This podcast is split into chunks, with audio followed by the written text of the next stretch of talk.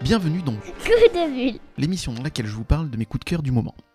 Pour cet épisode, j'ai la chance de recevoir un artiste atypique. Un artiste qui pour moi n'est pas un dessinateur, ni un illustrateur, mais un danseur étoile qui par son crayon ou son stylet nous présente une chorégraphie sur chacune de ses planches. Ce ballet graphique nous emmène dans son univers tout en laissant libre cours à notre imagination pour mettre un peu, beaucoup, passionnément de nous-mêmes dans ses œuvres.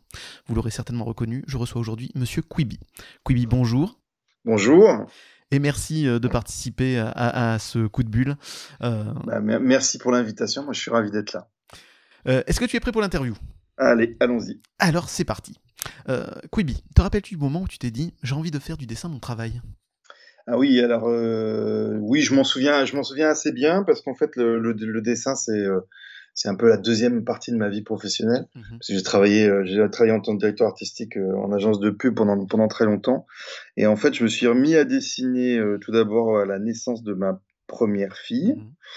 Donc c'était début des années 2000, en 2001 très exactement.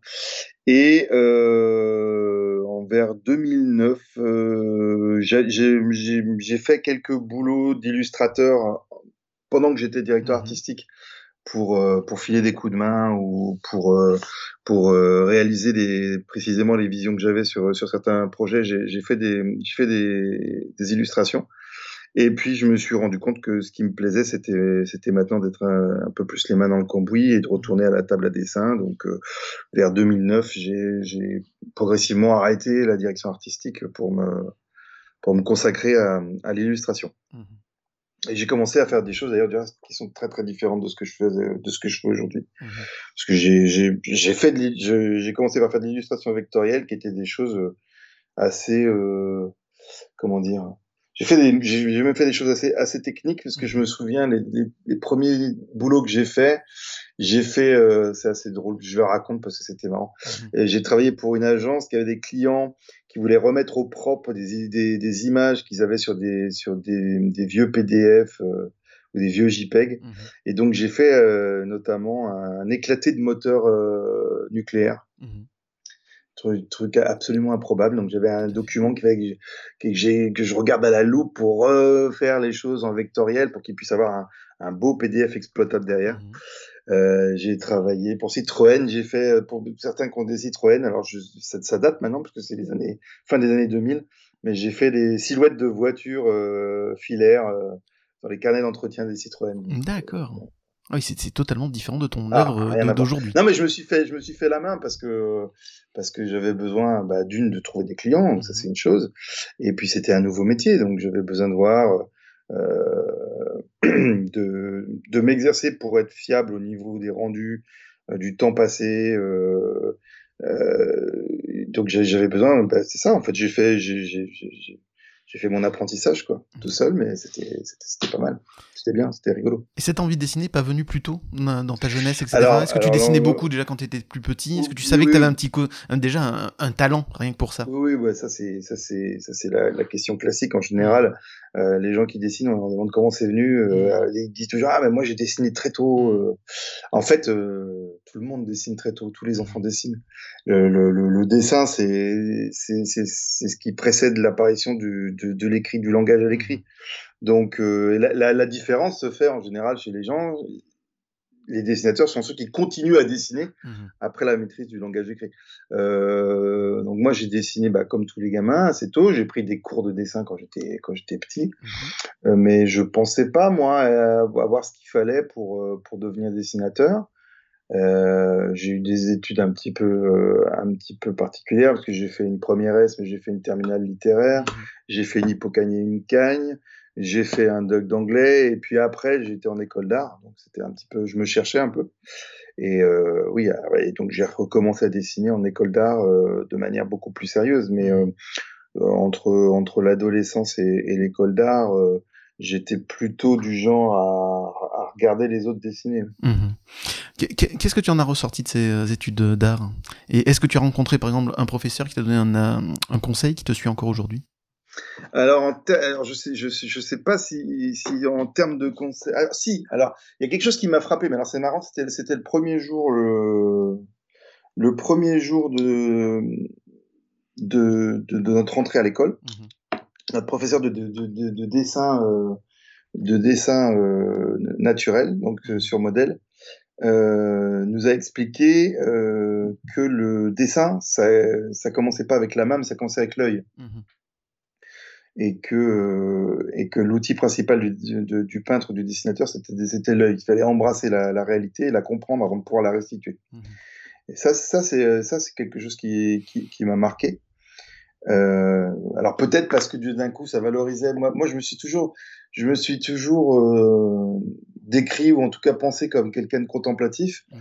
et, et cette façon-là de m'envisager, elle est, elle est pas toujours très euh, valorisable. C'est-à-dire que quelqu'un qui est contemplatif, c'est aussi quelqu'un qui n'agit pas. Mhm. Donc on a l'impression qu'on est un peu passif et qu'on subit le monde. Et là, d'un coup, on disait ouais, mais en fait, le fait d'être contemplatif, ça peut avoir euh, son utilité si on, si on cherche à comprendre ce qui nous entoure pour après l'interpréter et le et le restituer. Et donc du coup, c'était ouais, c'était une autre façon d'envisager la, la réalité et d'envisager ma personnalité qui m'a qui m'a pas mal plu. Et cette professeure, dont j'ai oublié le nom malheureusement, euh, ça c'est pas dû c'est pas dû au manque d'influence qu'elle a eu sur moi, c'est dû surtout à mon grand âge, je pense. Euh, elle a été importante parce que je me souviens, alors c'est pas du tout un conseil et c'est des choses que j'avais enfouies qui sont revenues Mhm. euh, ces dernières années quand quand j'ai eu la chance de, de pouvoir euh, de pouvoir vivre et euh, de, de mon travail et donc du du, du du dessin linéaire je me souviens d'un petit affrontement enfin de petits affrontements réguliers que- qu'on avait avec elle c'est quand on faisait du dessin euh, d'après modèle moi je commençais par faire les contours de la de la figure Mhm. je dessinais je dessinais à trait comme ça se fait en BD notamment où on construit les personnages avec un trait de contour, etc. etc. Et, euh, et, et elle, ça la mettait en colère parce qu'elle me dit euh, pourquoi tu dessines ce trait qui n'existe pas? Parce que Dans la réalité, ça n'existe pas. Dans la réalité, il y a, y, y une forme, il y a un volume, il y a une lumière, Mhm. mais il n'y a pas de trait de contour. Euh, Le trait de contour, c'est typiquement une expression 2D Mhm. et pas du tout, euh, et pas du tout la réalité. Et il y avait une, cette sorte d'incompréhension. Et je me suis rendu coup- compte, en fait, euh, 20 ans plus tard, que c'était sans doute une déformation que j'avais moi dans mon, dans mon cerveau malade, ou dans mon œil malade, peut-être. Mais euh, disons qu'aujourd'hui, j'ai euh, optimisé ce défaut et que, euh, et que c'est un, c'est un système de. Enfin, c'est une façon de voir les choses, ou en tout cas de les rendre, euh, qui, pour, qui pour moi fonctionne. En, en- en tout cas pour moi. Donc euh, oui, cette, de cette façon-là, cette, cette, cette professeure a, a été assez importante pour moi. Je me construis aussi, je me suis pas mal construit aussi contre. J'ai j'ai un, j'ai un, comment dire, j'ai un peu tendance à avoir un esprit de contrariété assez développé. Et, euh, et, et Ça je- se ressent pas du tout dans tes tweets. j'ai un peu tendance à tirer dans l'autre sens quand on m'emmène quelque part. J'ai un peu tendance à, à me braquer. À tirer dans l'autre sens. je, je travaille un peu dessus, mais pas trop parce que Ça fait ta personnalité. bah oui, c'est un peu, c'est un peu difficile. C'est-à-dire que des fois, ça, ça emmène à des désagréments, Mhm. mais la plupart, enfin pas la plupart du temps, mais euh, assez souvent, ça, ça donne aussi de l'énergie pour faire, pour faire et accomplir des choses. Moi, je pense par exemple, euh, sans, sans faire de psychanalyse du tout, mais euh, mon, mon père, euh, qui a pas eu la, qui a pas eu la chance de, enfin, j'ai pas eu la chance moi de l'avoir à mes côtés quand Mhm. quand j'ai réussi à, à vivre de mon dessin, mon, mon père considérait pas le dessin comme une activité sérieuse, quoi. Mhm. Et je pense que je pense qu'il aurait fallu le convaincre Mhm. que ça puisse être un métier. Quelque part, t'as Euh, voulu lui démontrer du coup. Et ben, j- ben, j'ai pas eu le temps. Il, est- il est parti, il est parti avant que avant que ça fonctionne. Mais euh, voilà. Après, euh, sur sur d'autres choses. euh, euh, c'était une perte de temps de lire des BD, des comics, euh, etc., etc. On en- on- mais, mais je pense que c'est, c'est, je me suis un peu construit contre contre son avis et euh, ça fait partie des choses euh, qui sont qui sont moteurs aussi. C'est dommage parce que euh, c'est pour ça que je suis je suis un, je suis un peu partagé sur cette histoire d'esprit de contrariété parce que c'est de l'énergie. J'ai- toujours un peu de mal à me détacher du fait que c'est peut-être un petit peu de l'énergie négative et qu'il Mhm. faudrait mieux construire sur de l'énergie positive. Mais Mhm. après, on choisit pas la façon dont on fonctionne. Et puis, j'ai passé l'âge de, de changer de fonctionnement aujourd'hui, malheureusement. Donc, euh, Mais au moins, je l'analyse. Mmh. Non, en plus c'est un travail, comment dire, un travail intellectuel aussi, d'être toujours à contre-pied, etc., de voir ce que, d'éviter de toujours hurler avec les loups, de toujours voir essayer de chercher la, la petite différence, etc. C'est aussi pas mal.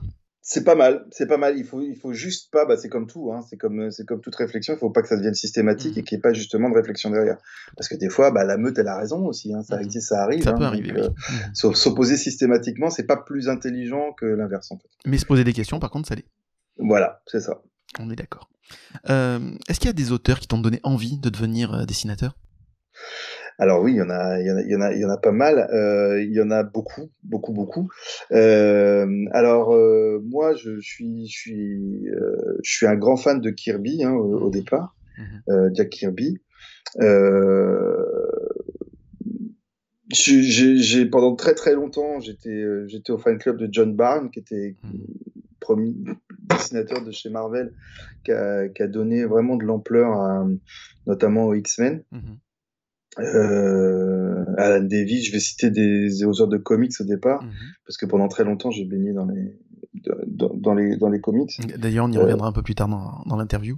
Ouais. Mhm. Et euh, mais je, en ce qui concerne le, le, le, dessin linéaire et le one line, euh, alors bon, il y a, Enfin, c'est pareil, ça n'a rien d'original quand on parle de Picasso, mais euh, c'est parce que Picasso faisait du one line et, qu'il a un peu écrasé euh, toutes les références mmh. euh, occidentales en termes de, en termes de, en termes de graphisme. mais plus je, plus je vieillis et plus Magritte m'intéresse. Mmh bah, ça fait, ça fait un petit peu pompeux de dire que ces gens-là m'ont donné envie de dessiner, mais j'ai surtout moi en, ce qui concerne en ce qui concerne la, bande dessinée, il y a, y, a un, y a un auteur hollandais qui s'appelle Anko Kolk. Mhm. Je vous conseille de je vous conseille de, de regarder. Alors c'est un peu compliqué parce que parce que euh, je crois que sa production a été euh, assez peu assez peu euh, éditée en France. Mhm. Il y a une série de trois albums qui s'appelle Mécano qui ont été édités dans les années 90 et mhm. j'étais tombé dessus par hasard à l'époque. Euh, il est assez connu en, il est assez connu en Hollande parce qu'il a fait une série qui s'appelle Strips, je crois, qui a, connu un, grand succès en Hollande à tel point qu'elle a été adaptée euh, en série à la télé, en live. Euh, mais c'est euh, c'est des dessins linéaires euh, très, alors pas minimalistes mais simplifiés et avec des aplats derrière de, de couleurs qui se chevauchent. et c'est, je, rétrospectivement, je pense que c'est une, une, très grande une très grande source d'inspiration pour moi. Et puis, euh, quelqu'un qui va sans doute être plus connu euh, de, du, de la plupart des gens, c'est euh, un, un, dessinateur, illustrateur italien qui s'appelle Topi, mm-hmm. Théo de PI, qui fait des choses absolument magnifiques et qui me laisse à chaque fois sans voix. Mm-hmm. Voilà. Ça, m'étonne, tu parles pas d'Osvaldo Cavandoli, Cavandoli je, vrai, le créateur du dessin animé euh, La Linéa. C'est une faute. Ah non, non, non, c'est pas une faute, c'est que. voilà. Si, c'est une faute. Je vais te dire pourquoi c'est une faute, parce que tu vas avoir l'impression de raccrocher les wagons à ce que tu me dis. Mm. Mais euh, Cavandoli, euh, Cavandoli ça peut évidemment partie des inspirations pour euh, pour faire du one line. Mmh. Euh, c'est un. On va peut-être rappeler un peu, on va peut-être un peu rappeler aux auditeurs euh, ce qu'est la linéa. La linéa, c'était un petit personnage qui était dessiné sur une ligne et qui suivait cette ligne, etc. Et qui était très souvent bougon et qui évitait de tomber dans les trous, etc. Qui lui arrivait plein de choses, ainsi de suite. Et si je me souviens bien, moi à mon époque, vu aussi mon grand âge, c'était sur France 3 le vendredi soir et le samedi matin dans l'émission présentée par Jean Rochefort où il y avait Winnie l'ourson, il y avait Zorro. Et si je me rappelle bien, il y avait aussi cette petite pastille, la Linéa, et après c'est passé aussi sur la 5, etc. Euh, dans les années oui, 90. 5, voilà, aussi. Ah, hein. Donc voilà, c'était un petit personnage, voilà, très très sympathique, très bougon, très rigolo, mais toujours dessiné sur une seule ligne, fond bleu, souvent, si je me trompe pas. Oui, c'est ça. Et c'était assez génial. Un trait blanc sur fond bleu, et, euh, et effectivement, il, il ronchonnait en, en, permanence. Euh, et, euh, et c'était euh, bah, c'est l'époque où la, où la télé offrait comme ça des petites choses. Euh, enfin, les gens se souviendront de, des, des personnages de Folon qui s'envolaient pour, pour fermer l'antenne le soir. Mmh. Euh, il y avait des, il y avait des petites pastilles de bonheur graphique comme ça et qu'avant de les Shadok aussi il y avait ça. Il y avait les Shadok il y avait Coco Shaker les aussi. Voilà tout ce genre un peu totalement atypique hein, aujourd'hui hein, oui oui ben, en fait on avait il y avait une richesse graphique mmh. qu'on a un peu perdue euh, aujourd'hui. Je veux pas être critique je veux pas la comparaison entre aujourd'hui hier. En plus, en plus, la comparaison, elle, elle tient pas parce que on avait à l'époque assez peu de sources de divertissement, donc en fait tout le monde regardait la même chose. Alors qu'aujourd'hui, si on veut de la diversité graphique, on peut la trouver. C'est juste qu'elle n'est pas universelle. Mais c'est vrai qu'à l'époque, on avait des rendez-vous comme ça qui étaient un peu. Euh, c'est vrai que les Shadok, ça fait partie des, ça fait partie des choses qui, qui m'ont nourri aussi euh, euh, à, à, plusieurs niveaux. D'ailleurs, au niveau de l'humour absurde et au niveau de la forme. Mmh. Mais euh, Cavandoli, c'est un. Cavandoli, ça aurait pu être une belle histoire parce qu'à l'époque où je travaillais en publicité, j'ai travaillé quelques années pour pour des marques de céréales mmh très connues. Et euh, j'avais déposé un script euh, avec la Linéa et on a eu quelques contacts avec l'agent de Cavandoli à l'époque et euh, j'aurais bien voulu travailler avec lui, mais malheureusement ça s'est pas fait parce que je crois que déjà à l'époque il dessinait plus mmh et surtout je pense que le monsieur avait pas spécialement envie de faire de la publicité alors que je, il me semble de mémoire il y a eu un film EDF GDF. je crois qu'il y en a eu un, oui. Hmm. Avec la linéaire. Alors peut-être c'est suite à cette expérience-là qui n'a peut-être pas été bonne, qu'il n'a pas voulu, mais mhm. enfin voilà. En tout cas, euh, oui, la linéa, euh, la linéa, ça fait c'est forcément, fait forcément partie des, des influences, c'est sûr. Est-ce qu'il y a eu un de ces auteurs avec qui tu as pu interagir? Alors Anko Kolk, mhm. euh, j'ai, j'ai, c'est, moi je, je dois ma carrière je dois ma carrière à, Internet hein, et aux réseaux sociaux. Euh, en co-colc, j'ai réussi à interagir avec lui. On, est, on, se suit sur, euh, sur Facebook notamment. Mmh. Et j'ai eu une petite interaction avec lui. Euh, je, lui je, lui ai dit tout le bien que je pensais de lui, évidemment. Mmh. Bon, je suis pas sûr que ça ait fait grand, grande impression parce que je voilà.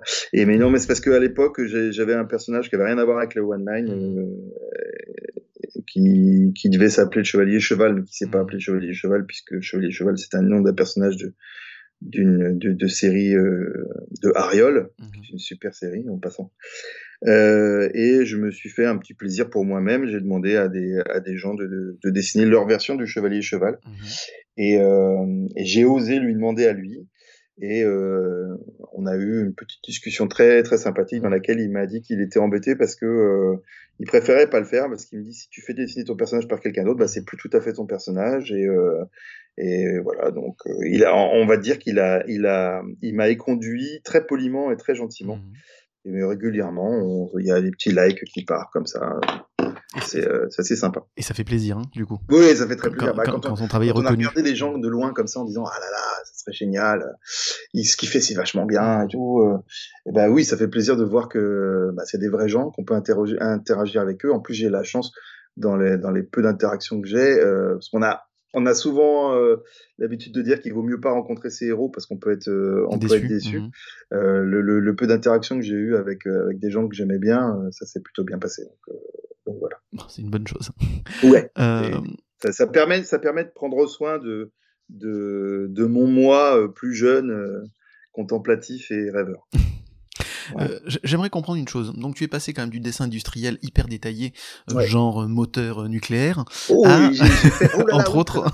J'ai fait pendant très, pendant très longtemps, pendant un an et demi à peu près, j'ai fait des plans de. J'ai travaillé pour un, un architecte d'extérieur, enfin un architecte paysagiste, mmh et je faisais les, les, plans des jardins qui. Mmh ouais, voilà. C'était pardon. Non, non, je t'en prie. Donc, donc, tu es passé à du travail hyper détaillé euh, et on va dire très industriel évidemment, mais hyper détaillé, à euh, du one line, à du minimalisme. Comment s'est fait le déclic? bah, c'est peut-être pour ça, en fait, peut-être que j'en avais marre de faire des bah... non, je non, en fait. Euh, non, je, suis sûr qu'il y a une recherche quand même artistique derrière. tu dis ça pour rire. non, non, mais je pense que en, toute logique, euh, c'est un peu, euh, c'est un peu toute proportion gardée la, la, démarche que je fais quand je fais des portraits, par exemple. Je pars d'un portrait très détaillé et j'enlève le superflu pour garder l'essentiel. C'est-à-dire mmh. que quand on travaille, quand on travaille en détail, on se, on, on se rend compte des, des, des, des, des points faibles et des points forts et on se rend compte aussi de tout, tout ce qui est dispensable. Mmh euh, et donc le fait de travailler dans le détail permet aussi euh, de savoir ce qu'il faut enlever euh, pour, pour que, pour que l'édifice continue à, continue à tenir. Mmh donc je pense que cette période-là, je, je pense effectivement qu'aujourd'hui je pourrais pas faire du minimalisme si j'étais pas passé par une période mmh qui m'a demandé de travailler dans le détail. Voilà. Je, je, pense que les deux sont compatibles et. Euh... Et qu'est-ce qui t'a poussé justement à faire du minimalisme? Qu'est-ce qui t'a donné envie, plus particulièrement? T'aurais pu faire des bandes dessinées détaillées, t'en avais les capacités du coup. Vrai, mais, mais pourquoi le one-line? pourquoi le one line euh, Alors je me souviens très bien de mon premier one line qui était un Batman d'ailleurs. Mhm. Du reste, euh, pourquoi pourquoi ça? En fait, euh, j'ai commencé à faire du minimalisme avec des aplats de couleurs. j'étais, en fait, j'étais vraiment fasciné par par le fait de pouvoir exprimer un maximum de choses avec un minimum d'effets. Mhm. Et, en, et ça, j'étais surtout fasciné par le, tu parlais de la réflexion tout à l'heure, j'étais surtout fasciné par le, par le travail de, le travail de conception et de réflexion. Moi, pendant longtemps, je me suis considéré comme un, comme un, un artiste. Allez, on va lâcher le mot, on va dire artiste. tu, peux le dire. Euh, rien de honteux j'ai eu du mal pendant longtemps euh, avec la, avec la notion française d'artiste. Mmh. Euh, aux États-Unis, ils sont beaucoup plus cash avec ça. Un artiste, c'est celui mmh. qui fait, qui produit de l'art. Voilà, mmh. il n'y a pas, il a pas de notion de piédestal, de, de, euh, voilà. Alors on va dire, on va dire pendant longtemps, j'ai eu du mal à me, à me, considérer comme un dessinateur. Je pensais que j'avais pas les bases ou pas le niveau, etc., etc. Et donc je me suis considéré, je me considérais comme un, comme un artiste conceptuel. Et, euh, et donc, euh, mon boulot à moi, c'était euh, un, un, boulot de, de réflexion. Euh, et donc, il se faisait en amont. C'est que je, je euh, en fait, je mettais après en image une idée, et l'idée, c'était exprimer quelque chose avec le minimum d'effets. Mmh et donc, euh, et donc pendant un moment, j'ai euh, travaillé sur, sur, sur cet axe-là, euh, avec des aplats de couleurs, euh, avec des, avec des, des symboles, etc., etc. Et puis, au bout d'un moment, j'ai atteint la limite de, de, de, de cet exercice conceptuel mmh pour une raison très simple, c'est que j'avais l'impression qu'il y avait un espèce de jeu pas très sain qui, qui, qui, qui qui se jouait dans, dans, le, dans le produit fini, à savoir que ça faisait un petit peu euh, une espèce de jeu mental qui envoyait à, à, à, la personne qui regardait un message en disant ah voyez comment moi je suis super mmh. intelligent, euh, voilà ce que je suis capable de faire, euh, euh, il faut que tu devines ce que je veux te montrer. Bon, voilà, il y avait il y avait cette espèce de, de hiérarchie et de jeu avec celui qui sait et celui qui doit deviner. Mmh je, je, trouvais ça assez peu satisfaisant et donc j'ai cherché des moyens de faire autrement. Et euh, en réfléchissant, je me suis dit, bah, en cherchant, quel est le, le, le, petit dénominateur commun d'un dessin, d'une illustration? Mmh bah, C'est le trait. Et donc je me dis, ah, bah, ça serait rigolo euh, de voir jusqu'où on peut pousser les purs en ne gardant qu'un seul élément, à savoir le trait. Donc c'est double, c'est on garde le trait mmh et on garde le trait simple. Mmh. Parce qu'on peut faire du one line avec des traits euh, avec beaucoup de détails aussi. Il y a des gens qui font, qui font ça très bien, euh, qui font des dessins au one line en, en, en ajoutant des, des, des, tonnes et des tonnes de, de, de, de détails. Donc c'était un, double, un double enjeu. C'était on garde que la ligne et on s'interdit euh, de l'utiliser dans une expression détaillée et fouillée et euh, la forme de ce Batman euh, qui était euh, qui était une émanation du Batman de Bruce Timm dans les Batman Adventures. et ben il est sorti comme ça et j'ai trouvé ça assez sympa parce que j'avais à la fois le travail un petit peu conceptuel en amont qui dit bah alors voilà j'ai une image comment je fais pour faire en sorte que tout le monde puisse la comprendre sans sursignifier? Mmh donc, euh, en, fait, en fait, il fallait trouver un chemin. Mmh j'avais une carte routière, une espèce de, de, de, carte géographique qui était le dessin final, le dessin détaillé, et il me dit, bah, à partir de ce moment-là, euh, quel est mon itinéraire pour garder l'essentiel et que, euh, et que ça puisse fonctionner? Donc, euh, c'est un peu, un peu ça le cheminement. Je sais pas si, je sais pas si je suis clair. Mais... Si, si, si tu es très clair. Euh, D'ailleurs, on va revenir un petit peu sur ton amour de Batman, mais on y reviendra aussi un peu plus tard. Euh, tu avais fait pour les 75 ans, je crois, de Batman, euh, un polyptyque sur sur sur ce personnage que tu connais bien, que, je connais bien parce que en effet, j'ai la chance de les avoir parce que j'en ai, ai, fait l'acquisition au Paris Manga. Je crois que c'est en 2016, si je me trompe pas, ou 2015, quelque ah chose comme ça. Et j'ai les quatre du coup, donc avec Batman, Catwoman, Robin et le, et, le commissaire Gordon, qui fait un polyptyque, qui fait un polyptyque qui se suivent. En fait, c'est ça qui est top. Et euh, c'est magnifique et je suis content, de... je suis ravi de les avoir. Ben, je, je... Donc comment ça s'est fait du fait de que tu aies fait cet hommage donc pour Batman pour cet Alors, événement ça, c'est aussi mon, spécial? Mon mois, de- mon mois de 15 ans qui, qui, est, qui, est, qui est ravi. C'était un, un des points d'orgue de ma carrière d'illustrateur jusque-là, parce que j'ai un, contrat, euh, j'ai un contrat signé qui prouve que je suis, euh, que j'ai été un artiste d'ici Comics. La classe. Parce que c'est officiel, ouais, parce qu'en fait, il y, a une- il y a une galerie à Paris qui s'appelle la French Paper Art Gallery, qui organise régulièrement des expositions euh, sur la pop culture. Mhm. et pas que sur le comics, hein, beaucoup aussi sur les sur les jeux vidéo, euh, qui a eu une licence euh, officielle de la part de DC pour organiser un événement euh, pour les 75 ans de Batman. Et ils ont cherché des illustrateurs pour illustrer donc euh, donc ce thème. Et j'ai eu la chance euh, j'ai eu la chance d'être contacté par cette galerie. Et on a cherché euh, quelque chose d'un peu original à faire. Et il y avait donc cette idée de produire quatre euh, quatre euh, quatre dessins euh, avec un point d'entrée et un, et un point de sortie qui permettait euh, de alors soit d'acheter un seul dessin qui, qui suffit à lui-même puisque c'est euh, les quatre personnages qui sont sur les toits de Gotham City Mhm. et donc on peut acheter indifféremment soit Batman, soit Robin, soit la commissaire Gordon, soit Catwoman, soit on peut en acheter deux et, euh, et les points d'entrée, et les points de sortie correspondent, donc on peut les mettre, euh, on peut les mettre dans l'ordre qu'on veut. C'est en soit, euh, par exemple, Catwoman, Batman, Batman, Catwoman. Mhm. Soit trois, soit quatre, et les, et les quatre rassemblés font une, une illustration complète. Les trois aussi, les deux aussi. Enfin voilà, donc c'était c'était modulable. On pouvait en acheter autant, enfin entre un et quatre. Euh, et et, bah, c'était plutôt efficace, c'était plutôt pas mal. Mhm.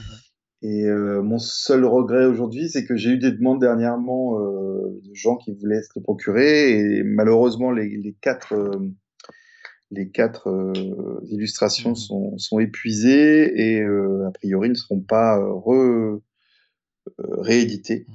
Donc on peut plus se les procurer, à moins d'acheter un livre qui s'appelle De Gotham à Metropolis Mhm. euh, qui est paru chez Huggin et Muggin, je crois, et dans lequel euh, il, il parle de cette expo et, et des 75 ans de Batman et de Superman aussi, puisque c'est de Gotham à Metropolis, et dans lequel il y a des reproductions des, des œuvres qui étaient, qui étaient exposées à ce moment-là. Donc, euh, donc voilà. Non, mais je suis désolé pour ceux qui ne peuvent pas l'acquérir, mais moi je suis bien content du coup, parce que moi j'ai des versions limitées. Voilà. Ah oui, bah, elle, était, elle était limitée et effectivement ils ne vont pas, euh, ils ne vont pas le ressortir. Donc euh, voilà. Donc maintenant le livre, il faut acheter le livre. Non, mais écoutez, tu me donneras Le les, références. années, Je les mettrai sur les réseaux sociaux de l'émission. Euh, Ouais. Justement, en parlant de ça, euh, est-ce que tu exposes actuellement? Et si oui, où?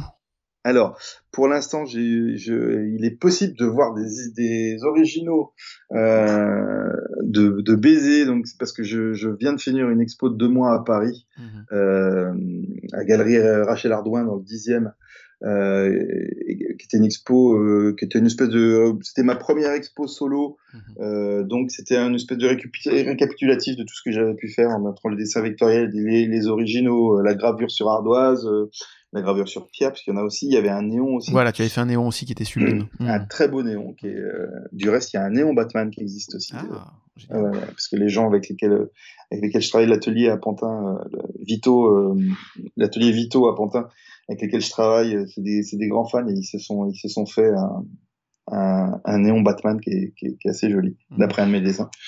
Euh, et il y avait euh, le, le cœur de l'expo, c'était euh, c'était euh, 30 euh, 30 baisers euh, one line. Mhm. Et aujourd'hui, il est possible de voir une quinzaine d'originaux de, baisers dans un à Rouen, Mhm. Euh, dans une boutique de déco qui s'appelle euh, E2 at Home, qui est au 51 rue aux Juifs, si je ne m'abuse euh, de mémoire, en, en face du palais de justice. Mhm. Et donc il y a- là, il y, a, il y a une expo, y a, il y a- ils sont exposés, il y a un mur complet exposé avec des, avec des originaux de baisers, et à l'intérieur, il y a aussi, il des animaux, il y a aussi des, ch- des, des, des chevaux qui, les chevaux, c'est un, au- un autre de thèmes, mes thèmes favoris. Mhm. Et puis, euh, bah, je suis, euh, je, je- j'essaye, j'essaye de, de, de trouver des, des lieux d'exposition, en, en- notamment en province. Euh, j'aimerais bien descendre un peu plus, un, un peu plus bas, euh, du côté de Bordeaux, de Toulouse, de Marseille, Voilà, de. On t'attend de pied ferme à Toulon sympa. aussi. Ah hein. ouais, j'aimerais bien, j'aimerais bien. Avec grand plaisir. plaisir. Mhm. Et puis bah il y a, y, a, y a aussi une fresque qui est, qui est à demeure maintenant, Ah. au siège de la Ligue nationale de rugby Oui, à mhm. Paris. ton, ton autre grande passion, le dessin, les chevaux et le rugby. Ah, exactement. Mmh. Donc, donc voilà. Et puis est prévu surtout, bah, je croise les doigts, mais a priori c'est fait. en mars 2023, une exposition normalement solo, mais on est en train d'en discuter parce que j'aime bien moi mmh. avoir des avoir des contrepoids à, à mes lignes. Et donc j'aimerais bien qu'il y ait un, sculpteur avec moi, ça serait vraiment sympa. Mais à Londres. Donc ah euh, génial. Voilà, je, je, je, donnerai des nouvelles sur mes réseaux, mais normalement ce sera, c'est fait, ce sera à Londres l'année prochaine. Eh ben écoute, je croise les doigts. Euh, où est-ce qu'on peut retrouver tes œuvres aussi pour en, pour en acquérir certaines, etc. Comment ça se passe? Alors, euh, j'ai, euh, moi j'ai une boutique en nom propre sur un site qui est très facile à retenir parce que c'est Kibé, enfin Kibi ou, ou Quib, comme vous voulez, parce que ça se prononce comme on veut, .fr. Oui. Voilà. Et puis, euh, bah, il y a toujours, il y a toujours la boutique Society 6, donc mm Kibé sur Society 6, qui est, qui est la, la, la, boutique la plus exhaustive. Mhm. c'est là où il y a le, où j'ai le plus de mon, de mon travail. Euh, je l'ai ouvert sur invitation il y a, il y a plusieurs années, puisqu'à l'époque ça se faisait sur invitation. J'avais été contacté par, par Society Six, ça remonte à 2013 ou 2014. Mhm. Et surtout parce que j'avais un public qui était, qui était très très euh, anglo-saxon mhm. et très américain. Mais euh, je, je, j'essaie de trouver des, des, des, solutions parce que euh, parce que ben parce que c'est c'est loin, ça, ça fait des frais euh, d'expédition. Mhm. Écologiquement, c'est pas non plus euh, c'est pas non plus super quand on est en France de commander des, des, prints euh, à l'étranger. Donc donc sur mon site kibé.fr, c'est produit en France, mhm. c'est moi qui m'en occupe. Donc c'est pas mal, il y a moins de choix que sur Society 6, mais bon après on peut toujours me contacter et voir avec moi ce qu'on peut faire. Super. Et j'ai vu aussi que tu avais un ticket pour les tatouages. Est-ce que tu peux m'expliquer le concept? Oui, absolument. Ben, en fait, euh, il se trouve que euh, j'ai aussi eu cette chance-là euh, de voir que mes dessins étaient repris abondamment dans le monde entier en tatouage, et c'est quelque chose qui me touche vraiment parce que parce que c'est vraiment un média.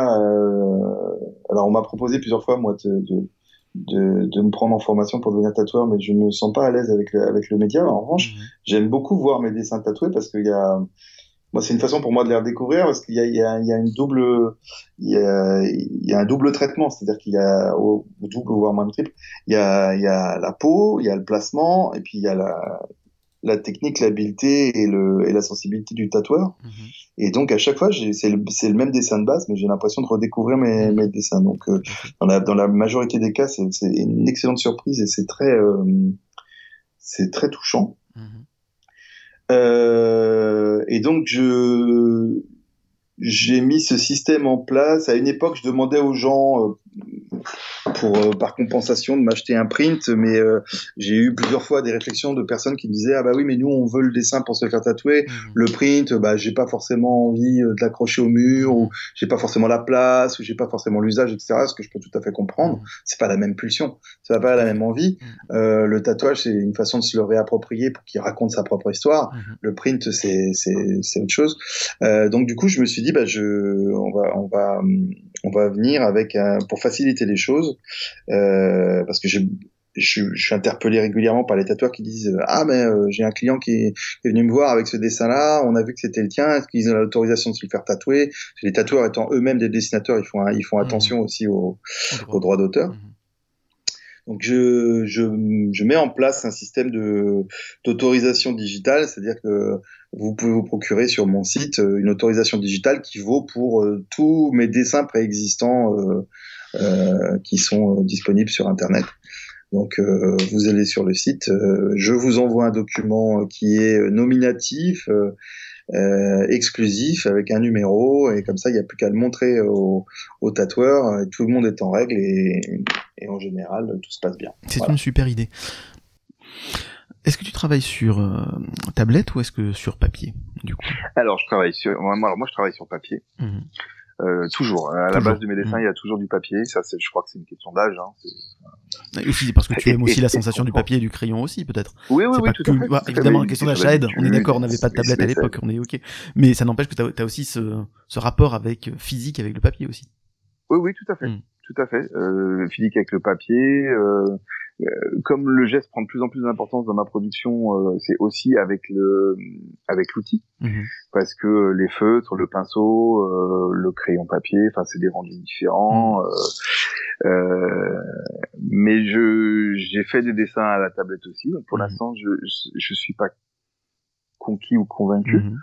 Mais euh, quel que soit mon one line, de toute manière, à la base, il y a un dessin. D'accord. Après, euh, pour les tout premiers que j'ai fait, toute la première partie de mon travail jusqu'à jusqu'à il y a deux trois ans, Mhm. euh, c'était après scanner, revectoriser sur Mhm. Illustrator. euh, et là, j'ai un- une petite tablette graphique pour, pour refaire des dessins. Mais, Mhm. mais le premier dessin direct, il est en euh, soit, c'est le papier. Il, Mhm. il est il est au papier, il est sur le papier en général de petite taille. Euh, j'ai comment je commence à faire des gribouillages sur des post-it, puis après j'a- j'agrandis et, euh, et euh, bah, du, du reste il me reste de chez chaque déjeuner des, des vestiges parce que j'ai travaillé au façonnage, donc on fabriquait les, les carnets et on Mhm. faisait les carnets vierges pour tester les machines. Et donc je me suis récupéré un, un bon paquet de carnets vierges format chaque déjeuner qui me servait à, à, à faire des crayonnés. Et, euh, Pour tes brouillons, Et- du coup. Mhm. des, des, des dessins, des tuyaux, des brouillons, Mhm. exactement. Et ça passe, ça passe par là parce que le one line, pour moi, c'est vraiment un, un exercice de, presque un exercice d'orientation. C'est je cherche un chemin. Mhm.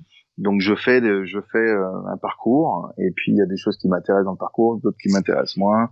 Donc je change. Je, je- je- il y a des cul-de-sac, euh, il y a des, il y a des erreurs d'aiguillage, euh, il y a des choses qui sont intéressantes. Donc euh, moi je suis un, je suis un laborieux. Mhm. Euh, Il y a, parce que le one line, le one line aujourd'hui a- connaît une, une mode, euh, une hype, comme on Mhm. dit.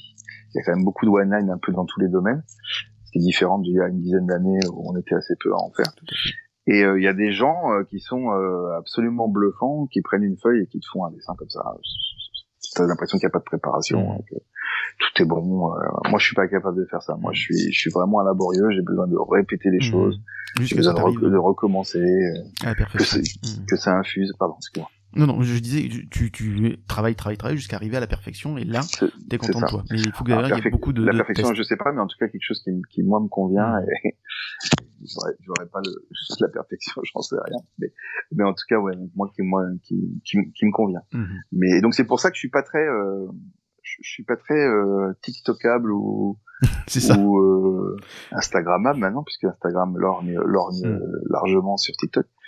Euh, je me souviens très bien du reste, la, la, le, le- la toute première dédicace que j'ai fait, c'était euh, pour le, le recueil euh, Geekart, Mhm.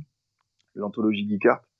J'ai eu la chance de, j'ai eu la chance d'être dans l'anthologie et on signait, euh, c'était un, c'était une convention manga à, à Paris et on me demande de faire un Batman sur sur le Geekart. J'étais content, c'était la première dédicace que je faisais en live. Je m'étais préparé pour être capable de Mm. faire du dessin en live parce que moi je travaillais tout seul dans mon atelier, j'avais un peu de mal avec des, avec le fait de dessiner en live. Mhm. Et je fais je fais je fais la tête de Batman et il y a une personne qui était en face de moi regarde et puis dit euh, c'est tout. Oh. parce parce qu'en fait mais non mais parce qu'en fait le one line une- fois que je sais ce que je fais Oui, à exécuter ça va ça Tout va assez vite Mm. quoi. Surtout que je fais du minimalisme donc je fais la tête de Batman. il- tac, il devait s'y attendre quand même, c'est ça qui est drôle, en fait, dans la réaction. euh, ben ouais, je sais pas, mais euh, enfin, je, je- alors bon, je suis méchant parce que je pense pas qu'il m'ait, je pense pas que le c'est tout ait, ait- ait été verbal. j'ai vu, j'ai vu dans ses yeux qu'il y avait une certaine, il y avait une certaine euh, Mm. déception, donc ça peut être un peu déceptif parce que effectivement, il y a deux choses, je fais du one et je fais du minimalisme parce Mm. qu'il y a des gens qui font du one et qui rajoutent des détails, qui Mm. font des tours.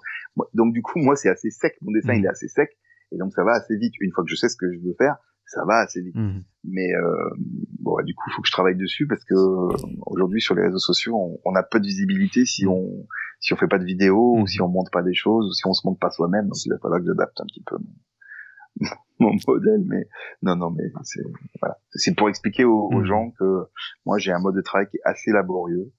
Euh, et pas euh, super c'est pas c'est pas c'est pas très sexy en fait hein. En tout cas, le résultat est magnifique à chaque fois. Euh, je suis très très fan.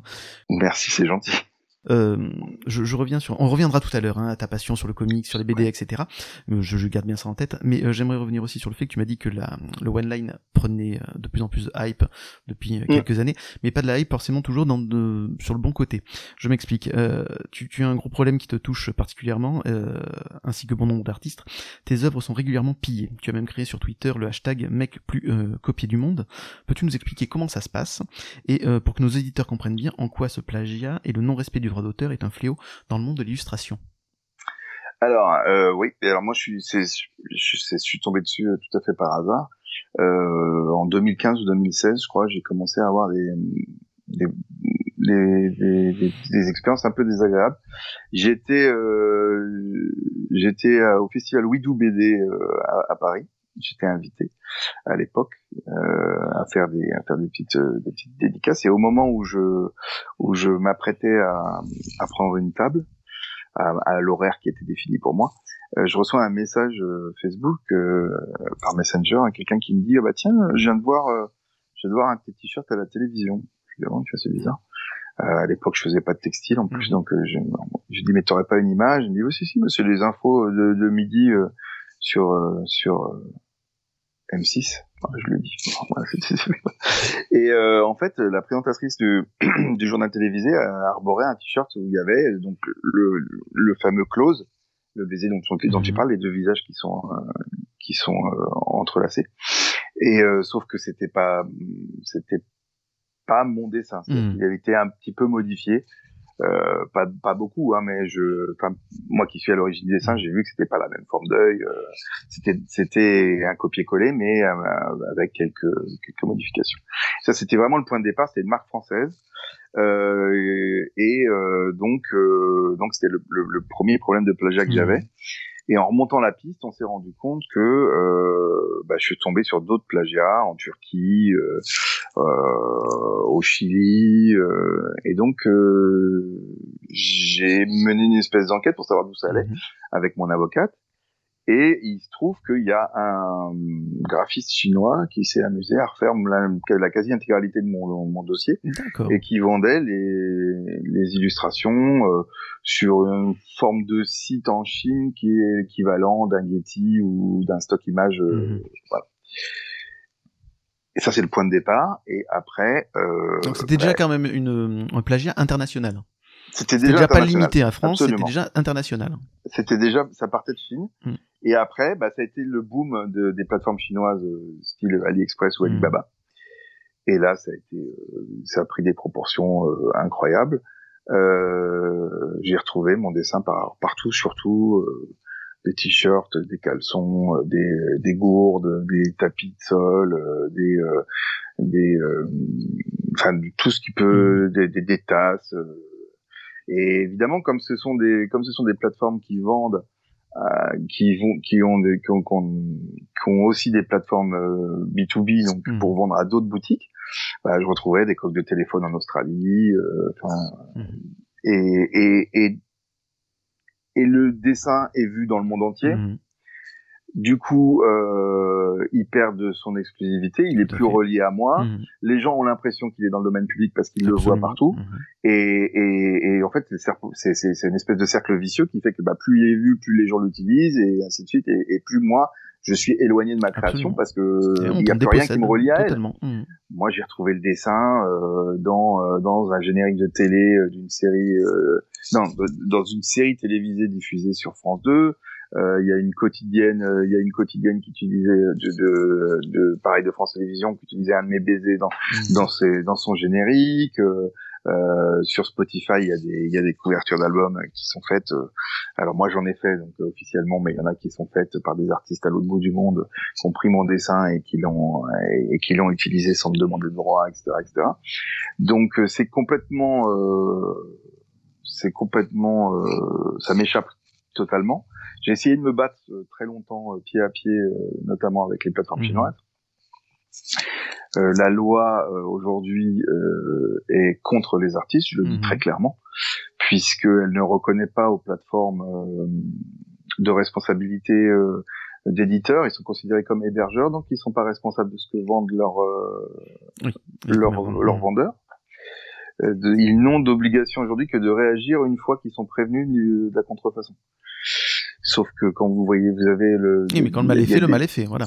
Ah, le mal est fait, oui. Mmh. Et en plus, euh, en plus, c'est incontrôlable parce que eux, ils, ne, prennent pas de, ne prennent pas de, de mesures euh, a priori. Ils prennent des mesures qu'a posteriori. Donc en fait, si je leur signale un vendeur qui, vend des contrefaçons de mon travail, ils vont réagir, ils vont supprimer. Mmh. Mais si on a un autre qui, euh, qui reprend le même, le, même produit la semaine d'après, mmh bah, ils, ils continuent à attendre que moi je leur signale Tout à fait. pour agir. Oh, c'est infernal. Mmh. Donc c'est infernal, ça n'en finit jamais, mmh. ça revient à vider l'océan à une petite cuillère.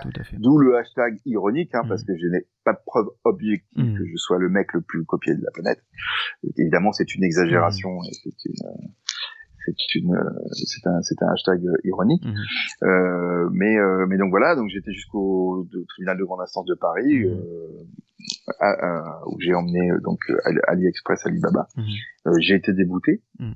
aux raisons de ce que je te mhm. disais, parce que parce que pour l'instant ils sont éditeurs et pas hébergeurs, ce qui pose tout un tas de problèmes, parce que je me suis rendu compte à cause d'autres d'autres mésaventures dans le domaine de l'édition où j'ai retrouvé des, des, des, bouquins avec des couvertures qui étaient faites avec mes dessins, euh, que les justement les, les plateformes de stock genre euh, Getty, mmh. Shutterstock, etc., etc., euh, sont logés à la même enseigne, c'est-à-dire qu'ils ne sont pas considérés comme comme éditeurs, mais juste comme hébergeurs. Mmh. Donc en fait, eux, toi comme moi, on peut ouvrir un compte demain, piquer un dessin, euh, le, le vendre. Euh. Eux, ils te demandent juste de t'engager en déclarant sur l'honneur que tu es bien propriétaire des droits du dessin. C'est un peu ce qui se passe aussi avec les NFT aujourd'hui? Alors, je suis pas spécialiste des NFT. Alors, moi non plus, mais, ce que j'ai bien compris, c'est que n'importe qui pouvait prendre une image, la retravailler deux, trois trucs, la mettre sur NFT, dire que c'était une œuvre originale, et par conséquent la revendre. Et qu'il n'y avait pas bah, particulièrement de moyens de se défendre aussi contre ça, du coup. Bah, c'est un peu la jungle, c'est un peu la jungle d'Internet. Mmh, ça s'améliore Mais, euh, alors moi, je, bah, j'ai crié beaucoup. Euh, j'ai, y a eu, j'ai, déposé 7000 plaintes, à peu près 7000 plaintes contre AliExpress. Je me bats encore pied à pied. Mmh. Euh, euh, alors je, sur, sur, sur des choses qui me reviennent. Et, mm. Mais bon, après, j'ai beaucoup relativisé parce que ça, ça a eu des impacts sur ma santé, sur mon humeur, mm. sur ma santé financière aussi. Parce que euh, ça coûte de faire des. Bah, ça coûte, oui. C'est-à-dire, je, je dis aux gens qui, qui en toute bienveillance, euh, quand ils voient passer un truc comme ça, disent euh, ah bah vas-y porte plainte, te laisse pas faire. Oui, mais... euh, la justice c'est pas gratuit. Mmh, tout à fait. Euh, Même si on est dans les, avocats, les avocats travaillent. Tout à fait. voilà. mais mais oui, défendre ses droits, ça coûte. Et c'est pareil, mes dessins sont déposés et le dessin close est même déposé à titre de marque. Donc euh, il est il est protégé à titre individuel et il est, protégé à titre euh, professionnel. Mmh. Enfin professionnel, je veux dire euh, en, en, en, termes de, de, de commercial. Mmh. Ouais, commercial. Voilà, c'est ça. Et malgré ça, bon a priori, voilà, je, je, donne un, je donne un exemple très simple. Il y a un hôtel à Las Vegas, qui est un grand hôtel à Las Vegas, qui a euh, aujourd'hui, donc aujourd'hui, hein, à date, hein, s'il y a des gens qui vont à Las Vegas, euh, je pourrais leur donner euh, en, en, DM le nom, le nom, de, le nom de l'hôtel. Mais il y a un hôtel à Las Vegas qui a décoré 225 suites avec le dessin dont on parle, le close. Mhm. Euh, qu'ils ont fait graver dans un, dans un bloc de verre dépoli qui fait la taille d'une tête de lit king size, donc tu mhm. vois un peu la, la, la, taille du truc, ça fait 2 mètres sur 1 mètre, je crois à peu mhm. près et c'est le, le, le, la cloison qui fait la séparation entre euh, entre euh, la chambre et euh, la salle de bain.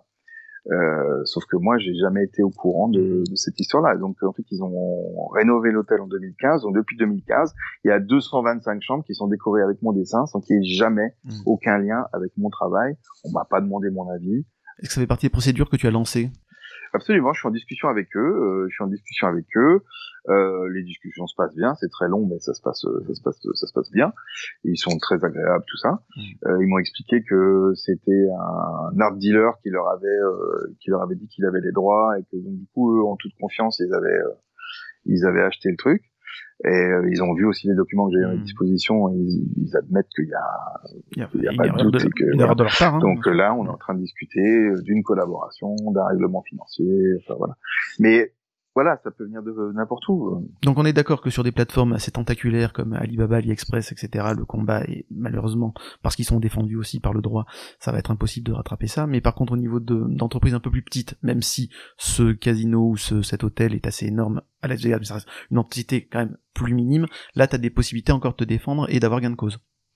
Alors oui, alors j'ai possibilité, j'ai possibilité de me défendre. Après, ça dépend, ça dépend de l'attitude, de l'attitude des gens que j'ai en face de moi. Mm. Si les gens se vexent, et bah, je pourrais très bien tomber, c'est, déjà arrivé mm. sur euh, sur des gens qui disent, euh, enfin par exemple, et notamment s'ils sont dans des pays, euh, des pays comme les États-Unis, ou en tout cas des pays qui sont pas de la communauté européenne mm. ou pas en France, je pourrais très bien avoir en face de moi un mec qui dit, bah vas-y, poursuis-nous, on verra bien. C'est ça. Et là, bah du coup, c'est une vraie décision pour moi parce que ça veut dire du temps, ça veut dire de l'argent, ça veut dire mm. des issues qui sont euh, qui sont euh, pas euh, sûres parce que euh, bah, en droit il peut se passer n'importe quoi, il peut y avoir un vice de procédure, il peut y avoir mm. on, on sait jamais. donc ouais, c'est une gestion de mm. risque, mais en tout cas il y a, y a quelque chose qui est certain.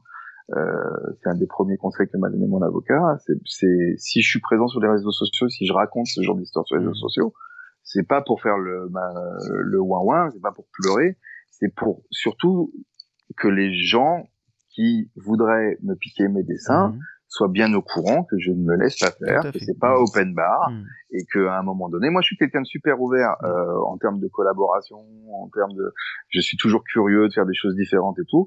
Il suffit de me de me contacter, c'est oui, c'est non, mais en tout cas euh, qu'il y, ait un dialogue. Euh, ça me semble, ça me semble, moindre des choses. un peu, la moindre des choses. Mmh. Et moi, j'aimerais bien qu'il y ait une solidarité un peu plus grande entre les artistes. Mmh. Euh, j'ai parlé de ce problème-là évidemment autour de moi, des gens qui sont susceptibles d'être touchés. Il y a des réactions qui sont diverses, que je comprends tout à fait. Ce que je veux dire, c'est pas du tout un jugement de valeur. Quand je dis j'aimerais bien qu'il y ait une solidarité plus importante, c'est juste parce que ce serait plus efficace. Mmh, bien sûr. Il n'y a pas de syndicat d'artistes justement? Pardon? Il n'y a pas de syndicat d'artistes qui pourrait te soutenir? Euh, Pas à ma connaissance. Alors, mmh. euh, on est, on, on, on, pas à ma connaissance. Mmh. Je sais que Denis Bajram avait tenté de regrouper ça aussi en luttant aussi avec l'État pour qu'il y ait un vrai statut de l'artiste, pour que vous n'ayez pas reconnu, voilà reconnu, pour avoir les aides de l'État aussi, ne pas mm. voilà être droit au chômage, ainsi de suite et à la et au mutuel, ainsi de suite, mais sans que ça vous fracasse non plus au niveau euh, des, des impôts, etc. Parce que bah, votre métier n'est pas assuré du tout, du coup. Mais euh, voilà, je j'approfondirai ce, ce, ce, sujet-là parce que c'est très intéressant aussi le, le fait que vous puissiez vous défendre c'est super intéressant. Après, euh, bon, AliExpress, c'est une catastrophe pour les artistes mm. indépendants, c'est sûr. Et il y a des gens autour de moi qui savent, on leur a dit que leur dessin se retrouvait là-bas, mais ils préfèrent ne pas aller voir mm. pour pas ouvrir la boîte de Pandore. Mm. Et, euh, et, moi, vu ce que j'ai traversé, moi, je les comprends tout à fait. Maintenant, euh, maintenant, je crois que la, la, c'est Internet. Internet est un outil merveilleux.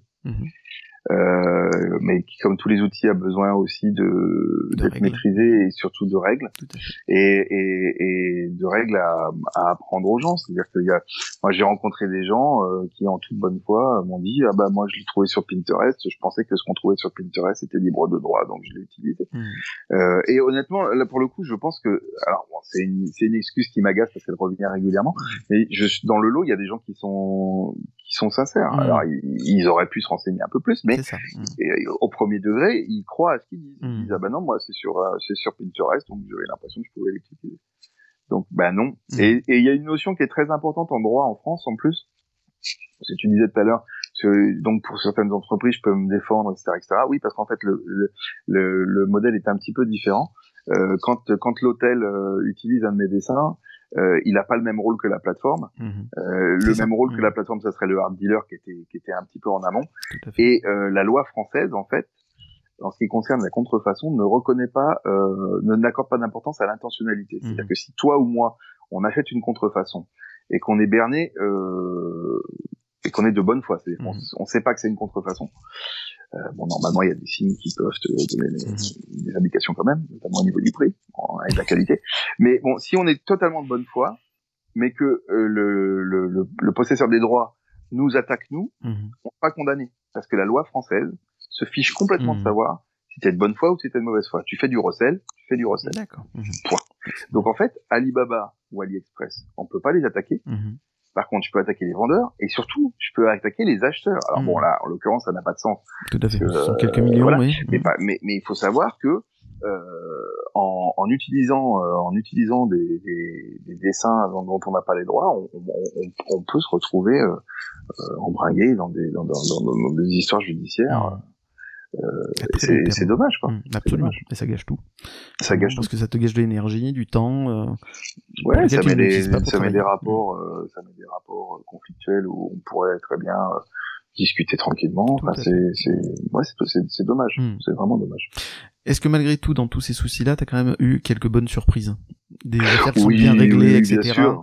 J'ai, des bonnes surprises. Bah, je, je je, il y a une histoire qui est, qui est en cours là en ce moment. Il y a même deux histoires, c'est assez rigolo, euh, qui sont en cours. J'ai, j'ai, je suis tombé il y a un an et demi sur un, un producteur de vin euh, espagnol qui avait fait une étiquette avec close. Mmh j'ai contacté le type en lui disant euh, bah, que c'était mon dessin, etc. Ça me dit ah ben c'est bizarre parce que c'est ma fille qui m'a présenté le dessin. Je dis oui, elle a dû recopier le dessin sur internet. La discussion est relativement cordiale. En plus, je suis pas contrairement peut-être au ton de certains de mes tweets, je suis pas quelqu'un d'agressif. non, mais c'est-à-dire que en fait, quand, quand, quand l'histoire que je raconte arrive au niveau du tweet, c'est que j'ai déjà épuisé tout, tout, toute la diplomatie. euh, je, je, mets, je balance pas comme ça. Mm. Euh, sur un coup de sang. Euh, voilà. Et donc je discute avec lui, je lui dis bah en fait c'est mon dessin, donc euh, voilà. Il me dit ah ouais, mais je suis embêté parce que les, les étiquettes sont, déjà, sont déjà imprimées, donc je lui dis bah combien il y en a, voilà. Donc, je dis, bah, je vais pas vous faire détruire votre stock. Donc, ce qu'on fait, c'est qu'on régularise la situation. Mhm. On trouve un terrain d'entente financier et puis vous, vous continuez à, à, à, écouler votre, votre production. À des, et puis, quand on arrivera au terme, et ben, vous changerez votre étiquette. Et mhm. puis voilà, donc on s'arrange, il est d'accord, il est content, machin et tout. Ça se passe bien. Et euh, bah, depuis, j'ai fait deux étiquettes pour lui. Parce et ben voilà. Ça s'est mhm. bien passé. Et il m'a dit, bah ouais, enfin, du coup, on travaille ensemble. Mhm. Et là, dernièrement, j'ai été contacté, c'est rigolo, parce que c'est encore dans le domaine de l'alcool et du J'ai été contacté par un brasseur. Alors lui, l'histoire était un peu différente. J'étais, j'étais super content parce que il me dit voilà, je vous appelle parce que euh, on, a, euh, on va sortir des bières là et euh, on a fait des étiquettes et ben graphiste a fait, j'avais des directives et donc ma graphiste a fait des, des, des essais d'étiquettes. Il y en avait une qui me plaisait beaucoup et au moment de, de passer à, au, au document def, elle me dit mais il faudrait vérifier quand même parce que ce dessin-là, je pense que je l'ai vu beaucoup sur internet, il a mmh. déjà été utilisé. Donc euh, ce qu'on va faire, c'est qu'on envoie le, le, projet à la maison des artistes. Mmh. Alors, je précise que je ne suis pas affilié à la maison des artistes, que moi j'ai une forme juridique de SARL, donc je ne suis pas à la mmh. maison des artistes, pour des tas de raisons qui tiennent au fait que la maison des artistes euh, et souvent la gestion est un peu chaotique. Euh, enfin bon bref, chacun, chacun, chacun jugera. Mhm. Mais, euh, donc, je ne suis pas affilié moi à la Maison des Artistes, mais donc du coup, ils envoient le projet à la Maison des Artistes, et là, la Maison des Artistes leur répond que euh, il faut qu'ils se méfient parce que ce dessin-là est déjà beaucoup utilisé, et il leur donne mon nom, mhm. et il leur donne les antécédents. Donc en fait, ils font un super boulot. Mhm, donc merci la Maison des Artistes. Tout à fait. Et le, le, le, propriétaire de la brasserie me dit, bah, à partir de ce moment-là, pour moi, il était hors de question d'utiliser ce dessin puisqu'il mhm. appartenait à quelqu'un d'autre. En revanche, comme j'avais ton nom, mhm. je te contacte pour savoir si on faire une nouvelle ensemble. Et donc, on travaille ensemble. Ah bah, c'est génial ça. Donc, c'est super bien. Et euh, des histoires comme ça, alors c'est pas des majorités, mais j'en ai, j'en ai, j'en ai quand même quelques-unes.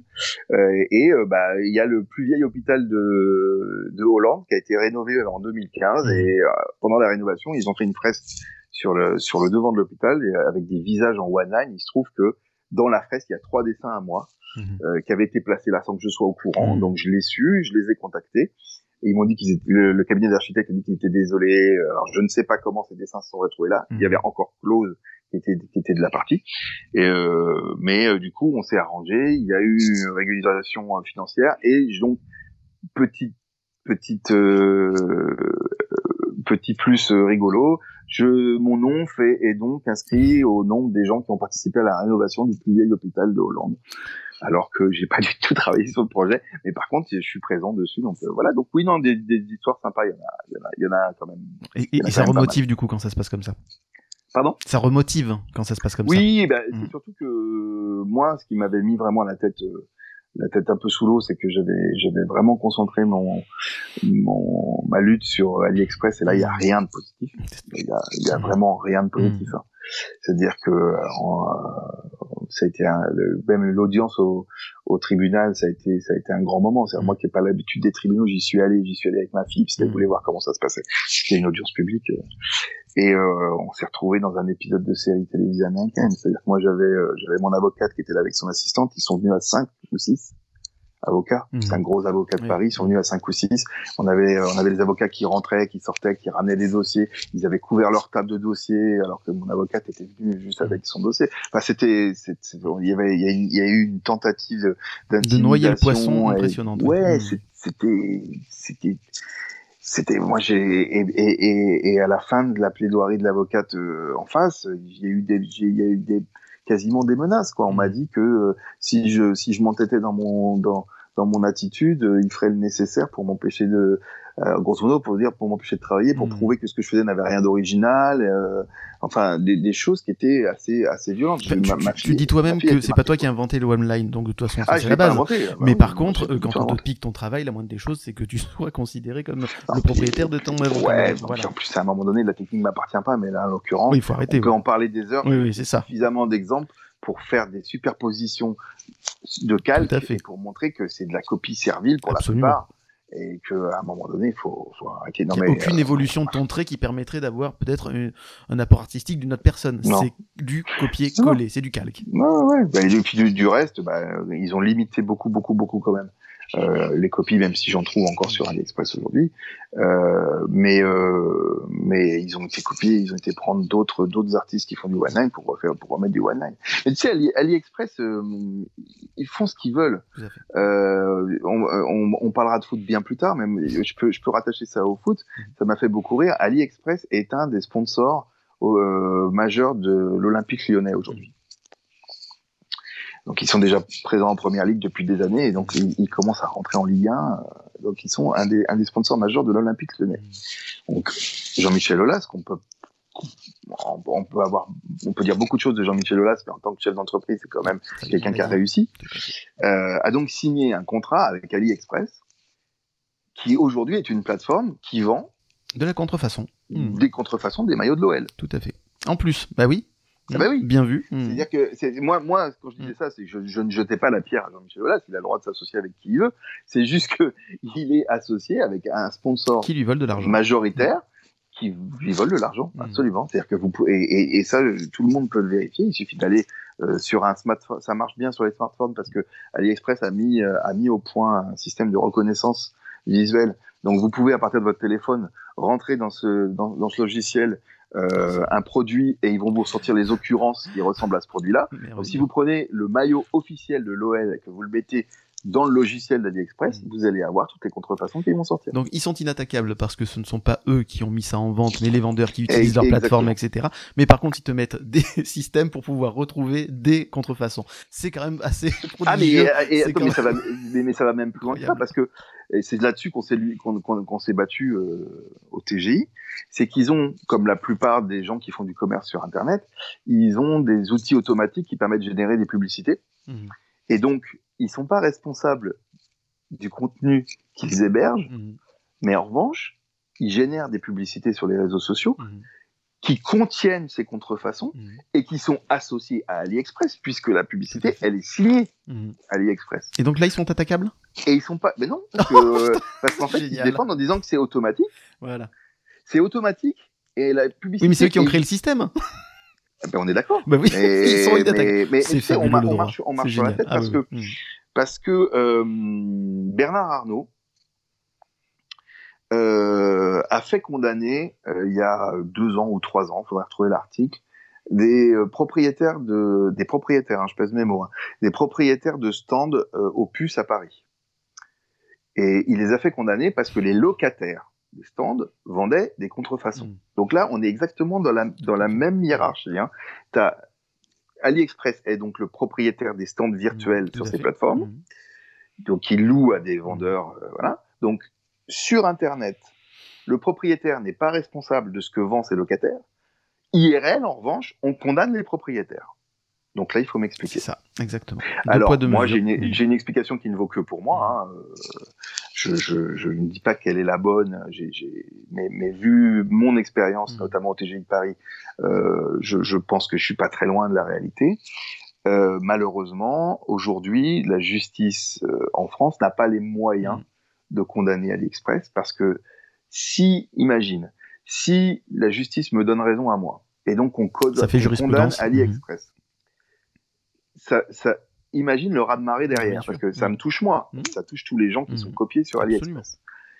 Mais ça ne touche pas que AliExpress. Mmh. Ça veut dire qu'il faut condamner euh, Amazon, euh, il faut condamner euh, Walmart, il faut condamner euh, Etsy, il faut condamner, euh, je vais plus loin donc Shutterstock, Getty et ainsi de suite.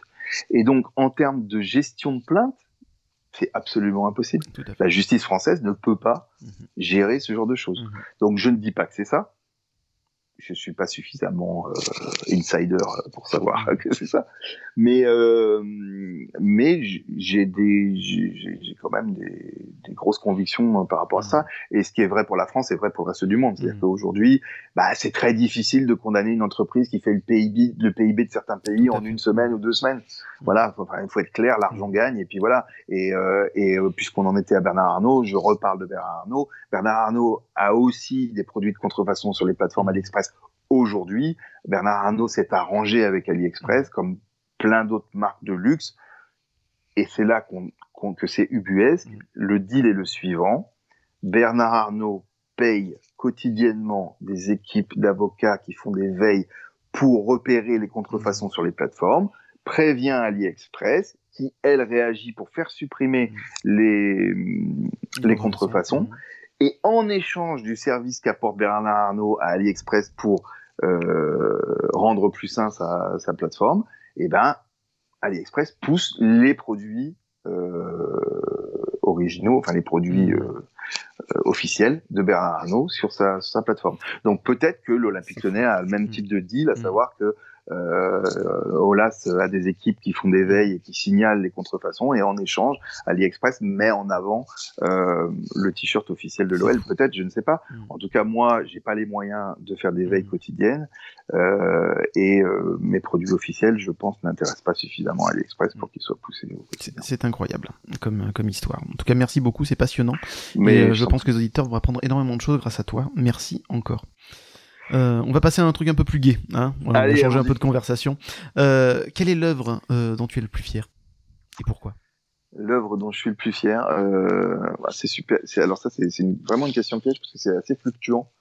alors bon, évidemment. Hmm. Et, puis, et puis après, puis après, ça, peut dépendre aussi des des rationnels qu'on met derrière hmm. parce que ça pourrait être formel ou ça pourrait être par rapport à mon histoire. Parce que évidemment, je pourrais dire bah close Close, c'est quand même quelque chose. Alors Close, c'est quelque chose parce que ça a vraiment changé. Mhm. Euh, ça a changé ma vie professionnelle, mhm. ma vie artistique. Mhm.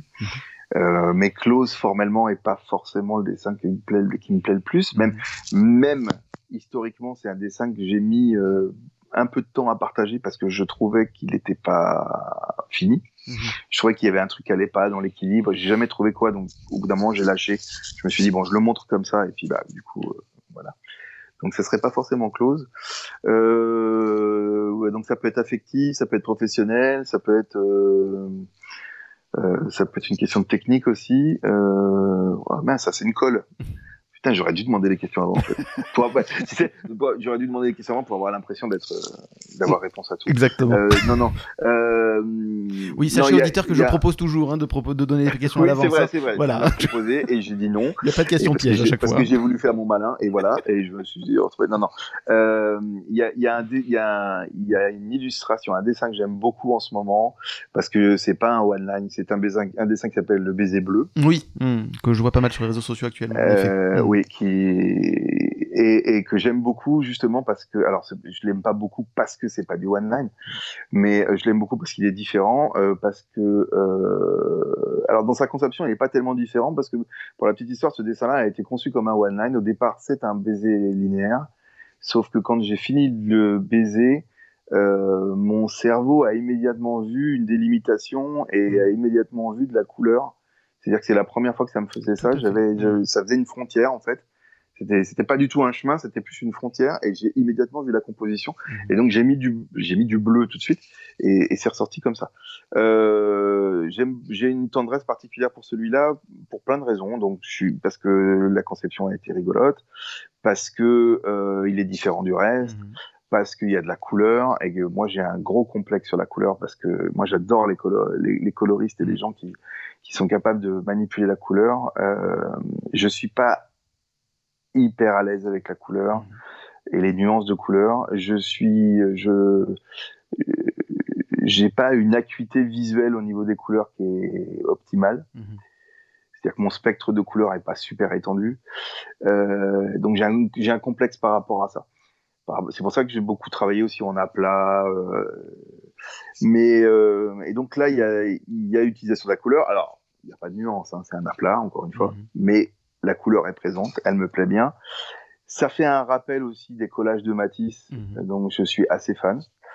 Euh, Matisse que je, qui m'intéressait absolument pas quand je faisais mes études d'art et qui plus je vieillis, plus, plus m'impressionne.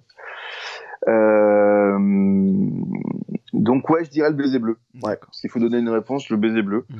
Euh, parce que parce que voilà. Et, et, et d'un point de vue euh, tout à fait affectif, euh, j'ai fait un portrait de Dan Carter mhm. que j'ai eu la chance de lui remettre. Et, euh, et Dan Carter qui est un exceptionnel joueur de rugby. Voilà, pour ceux qui, ne sont, Qui, qui, ne savent pas trop justement dans ce ouais, Oui, oui, c'est vrai que le rugby, le rugby est un sport un peu un peu plus confidentiel que le foot.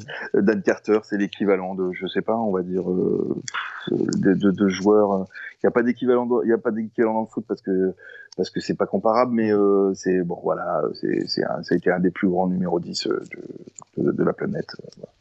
Et qui a, on a eu la chance de l'avoir dans le championnat français. Et, et c'est un être délicieux mmh. et très abordable et, et ça m'a fait très plaisir de le remettre. Voilà. Ok. Euh, ça, c'est uniquement affectif. Ah oui, je comprends bien. Et puis, vu que tu es un grand fan de rugby, ça ne peut que te toucher. Ah oui, puis il a joué dans, mon, dans, dans, le club que je supporte. C'est le Racing. Euh, euh, le Racing 92. 92, voilà. On a été champion de France avec lui, vice-champion d'Europe. Je, je, je, peux très bien comprendre ça. Euh, quel est le plus beau compliment que tu as reçu sur tes œuvres? Le plus beau compliment que j'ai reçu, ah oui, si, alors, alors c'est pas tout à fait un compliment, mais c'est une définition que, que, que je trouve euh, très, à la fois très juste et, et, euh, et, à la fois très valorisante. J'ai eu la chance de, de travailler pour euh, les éditions Robert Laffont ces dernières années, où j'ai fait des, des, couvertures de livres d'un auteur qui s'appelle Arnaud Catherine. Euh, qui fait une trilogie. Donc, on a fait les deux. J'ai fait les deux premières couves et la troisième devrait sortir. Le, le troisième livre devrait sortir au mois de novembre, je crois.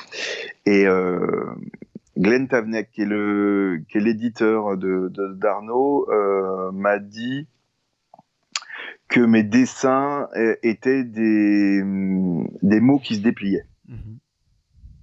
Voilà. Et euh, alors, je, ne sais pas si c'est purement un compliment, mais moi, en tout cas, c'est une définition qui que j'adore parce que à la base, je suis un littéraire. Mhm. J'ai commencé par écrire avant de, avant de dessiner, et que quelqu'un de l'extérieur qui me connaissait pas en plus, parce que c'est une des discussions qu'on a eues avant de faire le, la première couve, il m'a dit voilà comment je ressens les choses. De toute manière, tes dessins, tes dessins sont des mots qui se déplient, et je trouve que c'est assez joli et euh, ça, me, ça, me, convient. C'est peut-être too much pour moi, mais euh, je veux dire, c'est en toute humilité, j'aime je, beaucoup ce, cette définition. Et, je trouve que tu as raison, c'est une parfaite fusion entre l'écriture et le dessin, parce que comme je le disais moi en mon introduction, tes dessins laissent énormément de place à l'imagination. Comme quand on lit un livre, c'est toi qui te fais ton histoire, tu te fais tes images, etc. dans ta tête. Et tes dessins permettent aussi, même si évidemment il y a un dessin, donc on a bien la forme, etc. Mais après, on y met tellement de choses, nous, dedans, qui ça, ça apporte énormément de choses aussi à ton art. Et donc c'est pour ça que je trouve que l'idée de, de fusion entre lecture et dessin est une excellente, il est Très fort. Il mm. est très très fort, Glenn. Et j'étais à la fois content et à la fois à la fois un peu rageux de ne pas avoir moi-même trouvé la définition, mais en même temps, ça a beaucoup plus de valeur quand ça vient des autres, donc euh, donc c'est super. Et je suis très très, mais je suis vraiment ravi ravi de, de ce que tu viens de dire, parce que euh, quand on me pose des questions justement sur euh, pas seulement sur one line, mais sur le minimalisme, parce que le one line c'est la c'est la forme, mais le fond, mm. de, de mon travail, c'est vraiment le minimalisme, c'est d'enlever tout ce qui est superflu pour garder vraiment l'essentiel. Mhm. C'est vraiment le, la tentative d'amorcer un dialogue euh, avec les gens. Euh, je sors d'une expo à, Paris là. Enfin, je veux dire, on a, on a j'ai été exposé, euh, j'ai eu la chance d'être exposé deux mois à Paris, donc j'ai eu le temps de beaucoup parler avec les gens qui venaient à l'expo. Et euh, et ce que je disais, c'est que euh, moi, je fais je fais que 50% du boulot en fait je compte énormément sur euh, la participation, mmh. la, la, la volonté de, de, regarder le dessin et de rentrer dans le dessin, euh, l'imagination, le ressenti euh, des gens qui regardent, parce qu'effectivement, l'intérêt du minimalisme, c'est de laisser suffisamment de place mmh. pour que les gens choisissent ou pas, parce qu'il y a des gens que ça n'intéresse mmh. pas, et c'est tout à fait leur droit, et c'est tout à fait légitime, de réinvestir le dessin et de pouvoir remettre de la chair mmh. sur, sur le squelette que moi je laisse. Et c'est quand les gens viennent et me racontent des histoires à partir de mes, de mes dessins, je crois que c'est alors tu parlais de compliment tout à l'heure, je crois que le plus beau compliment, euh, je, on peut pas le détailler, mais il est là en fait. C'est quand mmh. les gens ont, décidé vraiment de s'approprier le dessin et donc de, de, de, me raconter des choses que moi j'y ai forcément pas mis au départ puisque c'est leur expérience qui parle. Mmh. Et ça c'est extraordinaire. Et pour ça, en l'occurrence, ce qui se passe autour du tatouage et de mes dessins mhm. est extrêmement valorisant pour moi. Mhm. J'adore ça parce que, bah, en fait, c'est l'appropriation ultime, se, se, se, faire inscrire sur la peau de mhm. manière définitive, quasi définitive, un dessin à moi, c'est extrêmement touchant. Et l'histoire, elle change parce que il y a la main du tatoueur, parce qu'il y a la qualité de la peau, il y a l'endroit où ça a été posé, il y a la taille, etc., etc. Moi, je redécouvre mes dessins et les gens surtout ont un rapport ils sont capables de me raconter pourquoi ils ont été touchés par cette image-là, mmh. ce qu'ils y voient, ce qu'ils projettent. Et donc en fait, c'est des histoires, c'est des histoires humaines et c'est un vrai dialogue. Et t'as reçu de jolies histoires justement comme ça? Il y en a une, est-ce que là maintenant qui t'a marqué, dont, tu te souviens? Euh, J'ai reçu, j'ai reçu des, j'ai reçu des jolies histoires. Euh, alors, ça tenait pas forcément à, la réinvention du dessin, mais par contre, le, premier truc qui me vient, c'est que j'ai eu, j'ai eu un, mot il y a pas très très longtemps, ça fait 4-5 mois, de deux jeunes filles euh, en fait qui se qui se connaissaient pas du tout aux États-Unis, qui étaient de deux États différents, mais qui se sont retrouvées en Californie pour un concert. Mmh. Et en fait, elles ont engagé la conversation parce qu'elles avaient le même tatouage et c'était close et elles sont devenues euh, BFF depuis euh, elles étaient rapprochées par le tatouage. Et donc forcément elles n'y avaient pas mis les, les, mêmes choses. Mm. euh, je, je, je, gagne un peu de temps pour voir si j'ai une histoire qui, me revient sur euh, sur euh, une, une, belle histoire. En fait des, histoires d'interprétation moi j'avais été frappé parce que Klaus justement à, à très peu de temps d'intervalle j'avais des gens il y avait quelqu'un qui m'avait écrit en disant j'adore ce dessin là mais je le trouve un peu plombant euh, parce que c'est euh, deux amants qui passent l'un à côté de l'autre sans jamais se rencontrer. Euh, J'avais pas envisagé ça comme ça, donc je disais ah, oui oui pourquoi pas effectivement ça se défend. et quelques jours plus tard, mais en tout cas dans une période de temps très très court, j'avais une autre personne qui m'avait écrit en disant oh là là ce dessin me donne la paix, je le trouve plein d'optimisme, il est mm. très positif parce qu'en fait c'est la fusion parfaite entre deux personnes. Mm. Donc et ce qui est génial, c'est que aucune, aucun des deux n'a raison ou tort. Enfin, les deux ont mmh. raison, en Absolument. Mmh. Euh, parce que c'est parce qu'ils y projettent des choses qui sont à eux et, euh, et c'est ça que je trouve magnifique en fait c'est que c'est que la résonance euh, est vraiment différente et c'est euh, toute la place que cet espace blanc laisse en fait. cette anecdote me fait penser à une chose. Est-ce que tu avais vu la pièce de théâtre euh, Art de Yasmina oui, Reza bien sûr. Je l'ai vu plusieurs fois même. Est-ce que justement il n'y a pas un peu de ça aussi, cette interprétation qu'on peut donner à une œuvre d'art qui en fait parle beaucoup plus de nous que de l'œuvre en elle-même? Ah, euh, C'est passionnant. Ah oui, je pense, mais et puis plus près de nous, tu as euh, du coup, je, je, je, je, raccroche aussi aux comics, aux BD. T'as le, le, le, tableau dans la série d'Ardeville, le tableau que, que le caïd achète, qui est mhm. un tableau abstrait, euh, qui pourrait être un lapin sur un fond de neige, euh, et en fait, qu'il renvoie lui à, à lui-même et à son histoire avec la, avec la galeriste. Donc il y a, y, a, y a, ça, il y a le fait de se retrouver effectivement face à, à sa propre expérience, à sa et, et, et c'est c'est super. Et, et je, tu, tu, parlais de compliments tout à l'heure. J'ai eu un peu de mal, enfin, un peu de mal. Si au début j'ai eu un peu de mal euh, avec les gens qui disaient ouais bah c'est un trait quoi, il s'est pas foulé, il a fait un trait, euh, machin. Je trouvais ça tellement injuste par rapport au travail que je lui mettais en amont. Mhm. Sauf que à force d'avancer et, de travailler donc là-dessus, je me suis dit mais en fait ça c'est un compliment mhm.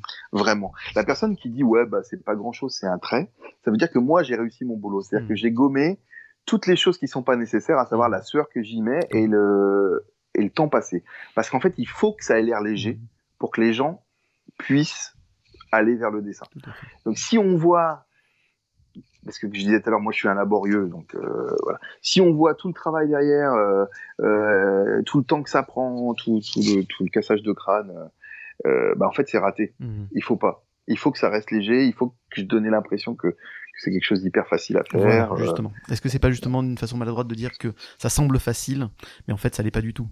Tel un Zidane qui va te faire un petit passement de jambe, t'as l'impression que n'importe qui peut le faire. Non mais si, j'ai l'idée. Quand tu le vois faire un passement de jambe, etc., tu te dis que c'est tellement facile, tellement euh, naturel ce qu'il vient de faire, etc., que tout le monde peut le faire. Alors que non, c'est du travail, c'est énormément de boulot. Et voilà, donc c'est un peu cette idée-là qui ressort. C'est énormément de boulot. La, seule vraie différence, c'est que Zidane fait une vraie performance. Mmh. Que moi, c'est ce que je disais tout à l'heure il y a quand même 50% du boulot qui est fait par les gens qui regardent.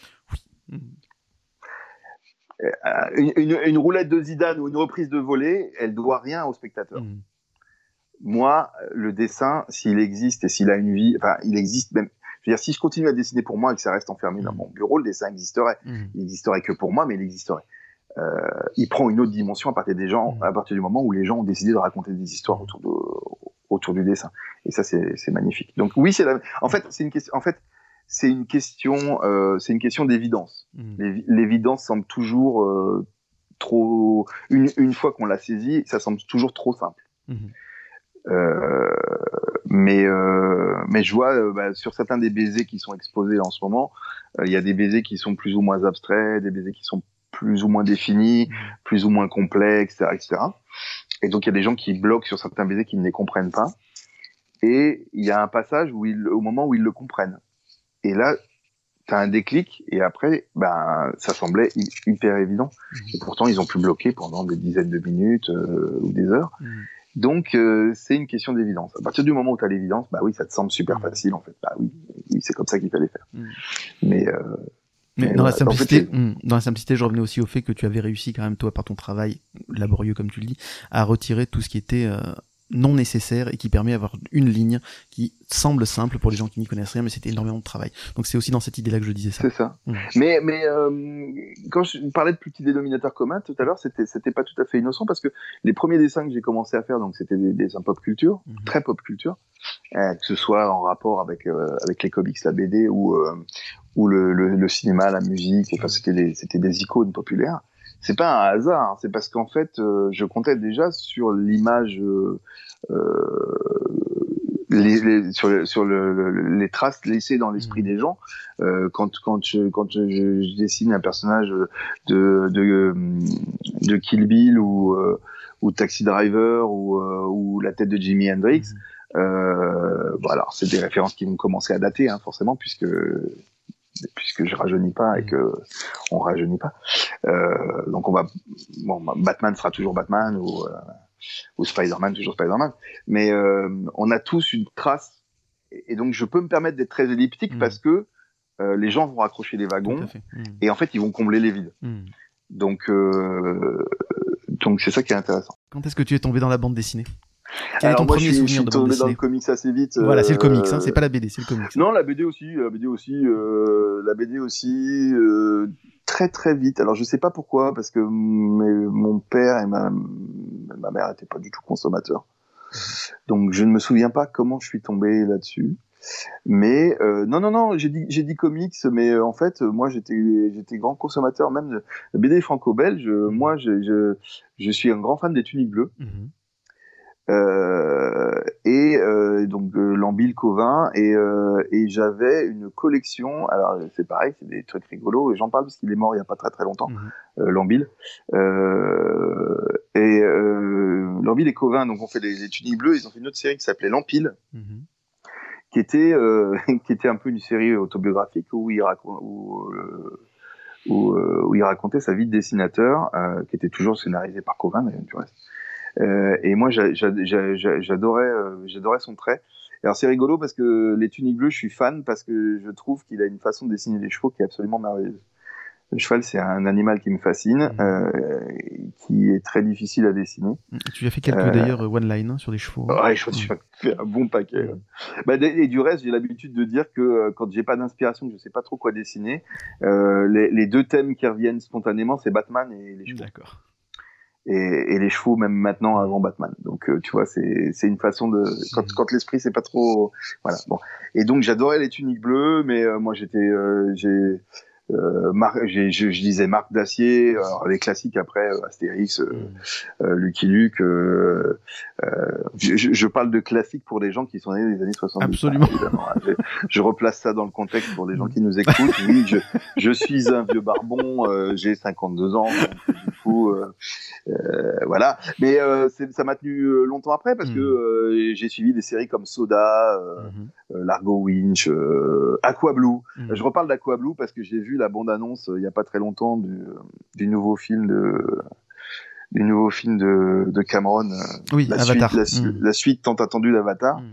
Et j'étais quand même très très étonné de la parenté assez évidente avec Aqua Blue, qui est quand même une série qui date des années 80. Tout à fait.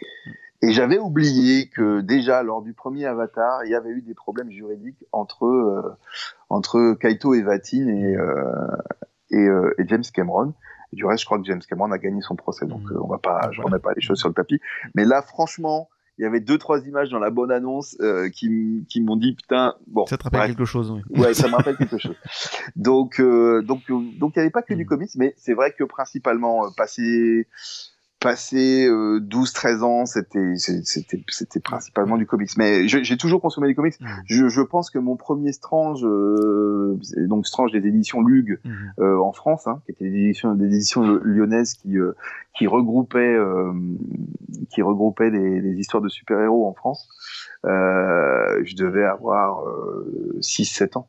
C'était assez safe à l'époque. Hein. On avait un, on avait en France un, bah, même aux États-Unis du reste. Mmh il y avait un comics code, ce qu'on appelle comics code, euh, et était censuré, euh, en tout cas en France, tout ce qui était euh, euh armes pointues, euh, coups de feu direct, mort violente.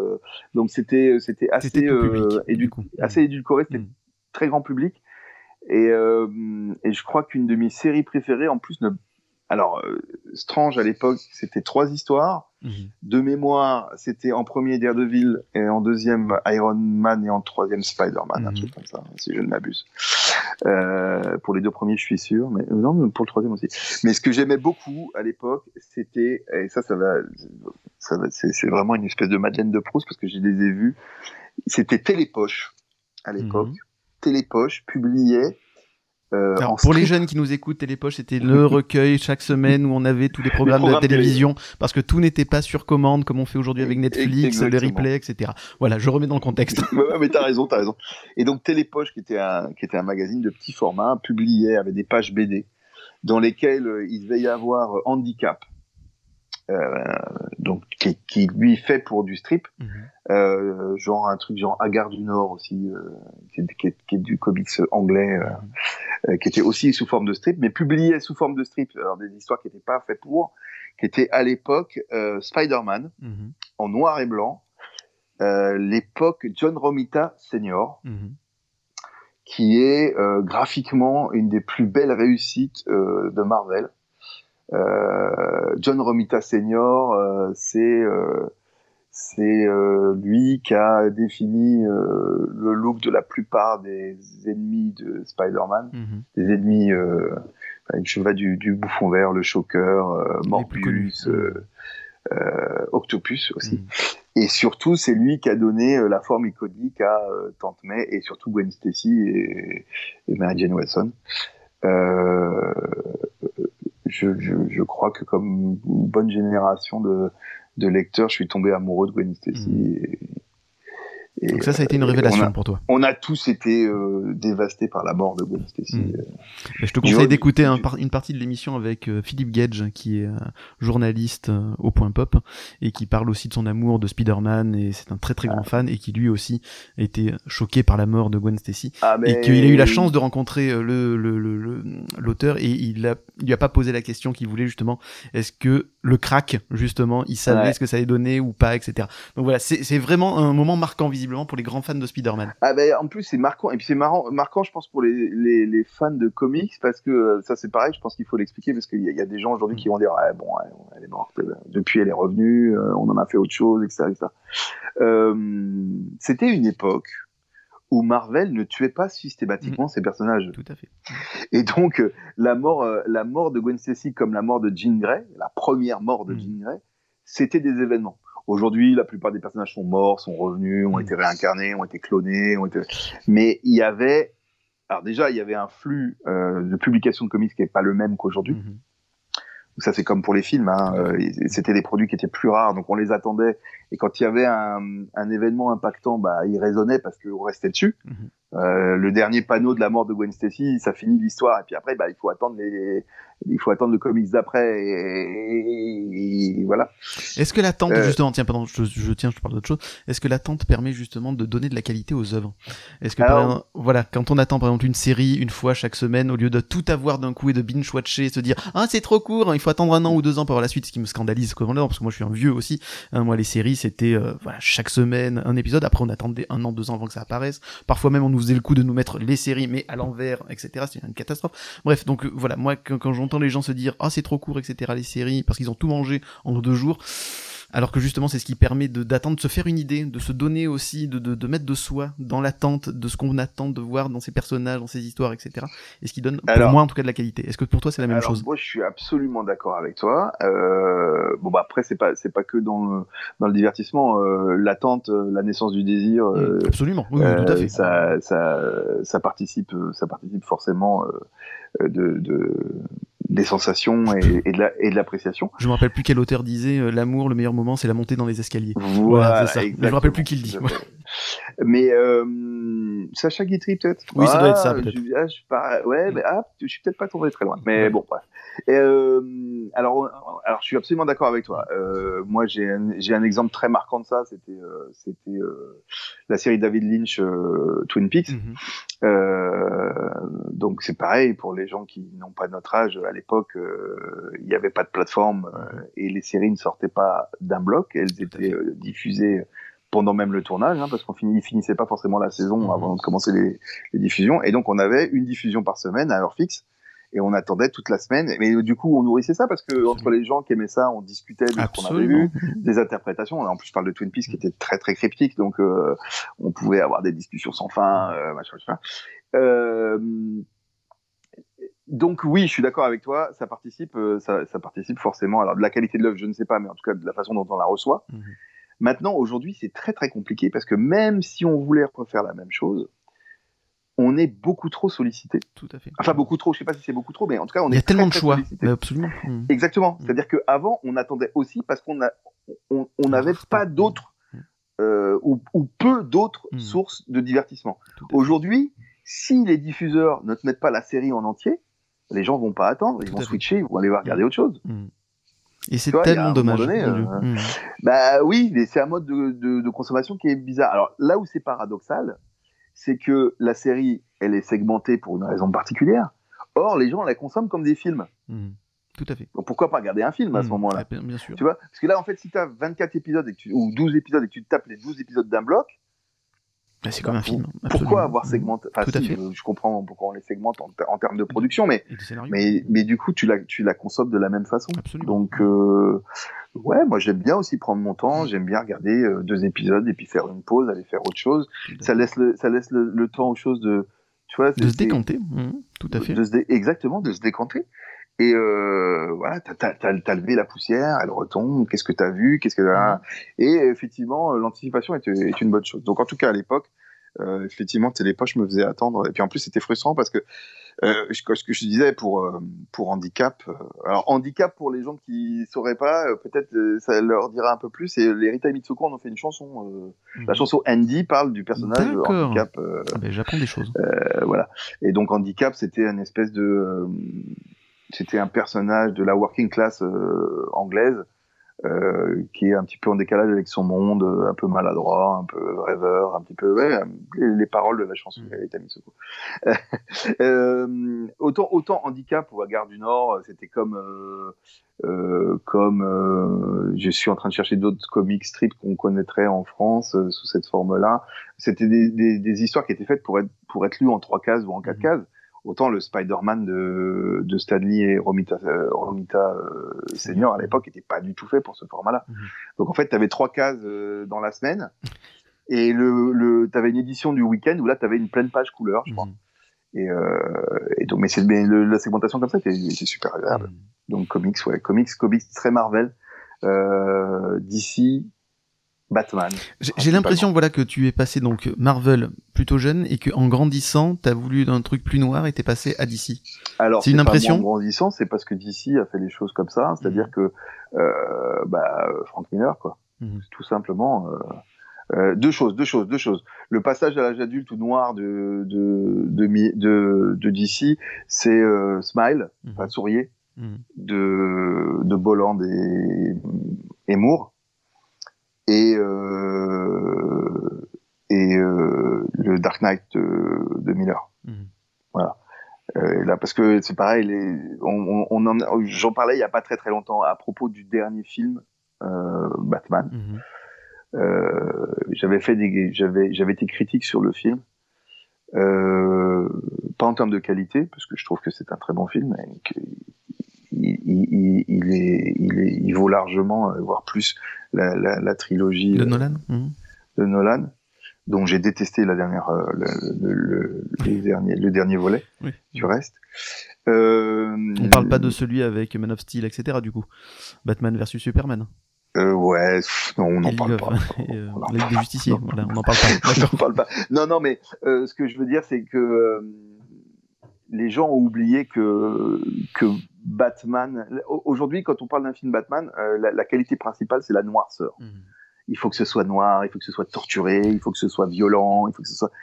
Mais il faut vraiment que les gens se renseignent sur les origines de Batman, revoient la série des années 60, mhm. euh, revoient même la série de Bruce Timm. Euh, Batman, c'est un personnage protéiforme. Euh, à la base, l'intérêt de Batman est pas du tout euh, dans la violence ou dans, ou c'est vraiment, c'est censé être le meilleur détective du monde. Mhm. C'est ça. Mhm. Ça, c'est un truc qui a été lissé, qui est disparu, mais normalement, c'est quelqu'un qui résout des énigmes. Et, et, euh, et, je suis un peu embêté aujourd'hui par la vision un peu unique qui fait qu'on continue à creuser ce côté malsain. Mhm. De, et, et maladif de, de Batman. Bon, après. C'est un euh, justicier, c'est plus un détective bah, c'est plus et puis il y a pas de légèreté, il y a pas mmh. d'humour, ah euh, il y, a, y a pas de voilà, on peut. On Alors que dans la série animée, il y en avait encore un peu. Hein. Bruce Timm, il y en avait. Mmh. Il y avait des choses graves, mais en même temps, il y avait un côté un peu léger. Et puis le côté ridicule des. Enfin, faut pas oublier qu'il y a le côté ridicule des, des, des adversaires. Normalement, ils, ils sont ridicules. Mmh ils sont ridicules. Bon après, euh, encore une fois, ça n'enlève rien du tout à, la qualité des, du, du, dernier film et des productions, euh, même comics aujourd'hui. Hein. Mmh. Mais le sillon qui est creusé, il est quand même, c'est quand même à qui fera le plus. Euh, tu vois, moi, en fait, ce qui m'avait fait réagir, c'était même, en, en l'occurrence, c'était même pas le film qui m'avait fait réagir, c'était le petit leak qu'il y avait eu sur la scène coupée avec le Joker. Mmh. Où on se retrouve face à un personnage qui est grotesque, déformé, avec des. Euh, en fait, c'était c'était le Joker de Nolan, mais en plus sale. Enfin, tu vois, j'ai l'impression que c'est une espèce de concours à, à, à, la, à celui qui sera le, le plus crasse, le, le, le, le plus euh, déformé, le plus gore, le plus euh, et euh, celui qui représente le mieux sa folie, mais en plus physiquement quoi.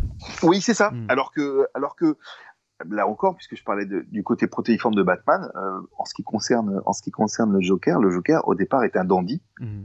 Il est tiré à quatre épingles. Euh, il est tout aussi fou, mhm. mais euh, justement, ce qui était intéressant et ce que je trouve qui était un peu glaçant dans le Joker, c'est d'avoir ce personnage qui pouvait être sympathique avec son euh, rire à la base de blagues et mhm. tout, et, et, et, complètement psychotique, c'est-à-dire qu'il il pouvait massacrer des gens en, mhm. en, rigolant et en, en étant euh, très propre sur lui. Euh, voilà. Aujourd'hui, on va dire que il y a, y, a, plus de, de paradoxe entre sa psyché et son aspect. Tout à fait il est très clairement Mm. aussi vil et euh, dégueulasse extérieurement qu'il l'est intérieurement. Donc il, il- il Après, était, plus, il était hein. terrorisant du fait justement de cette pseudo-normalité du coup. Ouais, après ça c'est quelque chose de personnel. hein. Il y a des gens qui le trouvent plus plus plus terrorisant maintenant. Mais euh, voilà, j'exprime juste mon opinion.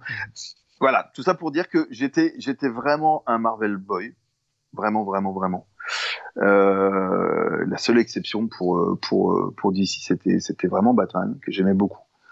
Euh, et puis euh, après, ça s'est un peu enfin, ça s'est un peu équilibré. Je suis toujours un peu plus Marvel que Mm. que DC, mais mais les deux univers ont leurs ont leurs avantages, leurs intérêts. En plus, les auteurs sont passés de l'un à l'autre, donc il y a des choses qui se ressemblent vraiment beaucoup. Donc donc voilà. Jeune, à quel personnage tu t'identifiais chez Marvel? Ah bah euh, moi je crois que c'est moi je crois que c'est Spider-Man. Mm. Moi Oui. j'avais j'avais deux j'avais j'avais deux personnages que j'aimais bien, c'était Spider-Man et et, et, Dare- et Daredevil. Mm. Daredevil. Daredevil en français.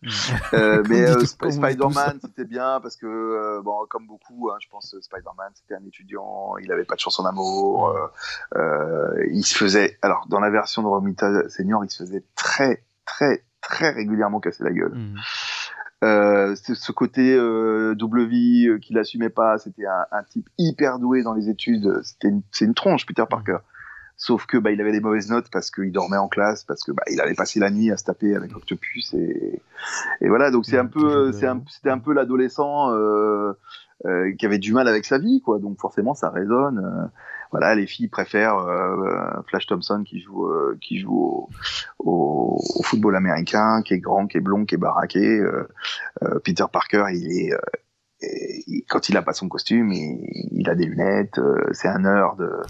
et, ouais, donc, et puis, et puis euh, Spider-Man est un personnage, et c'est super important, euh, qui a de l'humour. Et même dans les situations désespérées, il sort toujours Mm. une vanne. Elle n'est pas toujours bonne, mais, mais euh, voilà. En fait, c'est ouais, c'est pas, c'est pas tout à fait un adulte, quoi.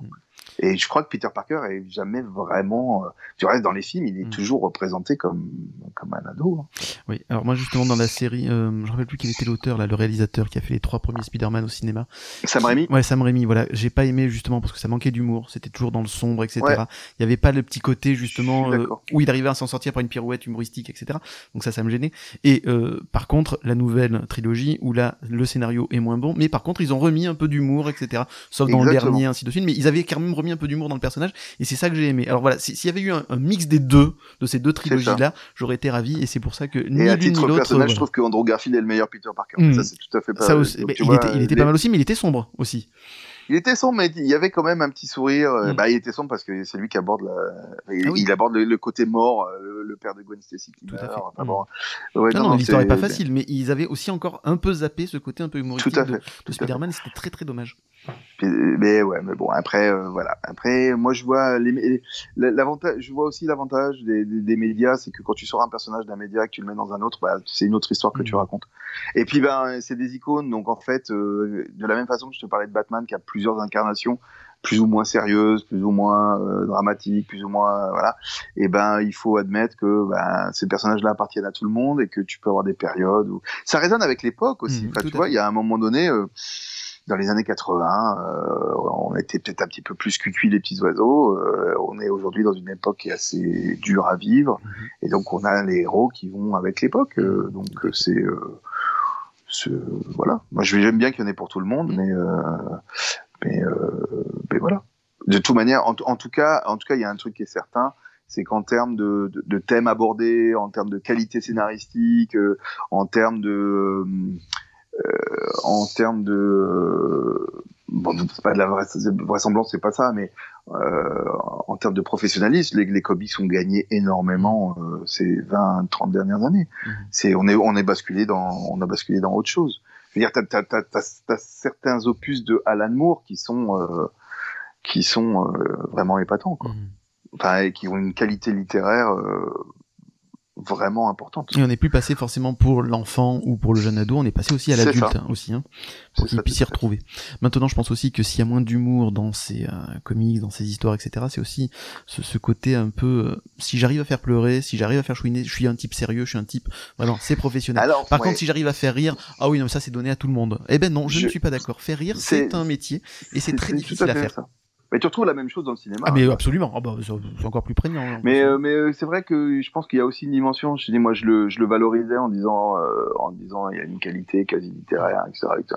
Mais je pense qu'il y a une idée qui est un peu con qui consiste à dire que effectivement le rire c'est toujours de mauvaise qualité alors que le drame c'est toujours de c'est toujours bah, tu vois bon les prendre un air grave, ça te donne toujours euh, plus d'importance, plus de valeur. non, je suis dramaturge. À dramaturge, de suite, ça te pose la personne, quoi.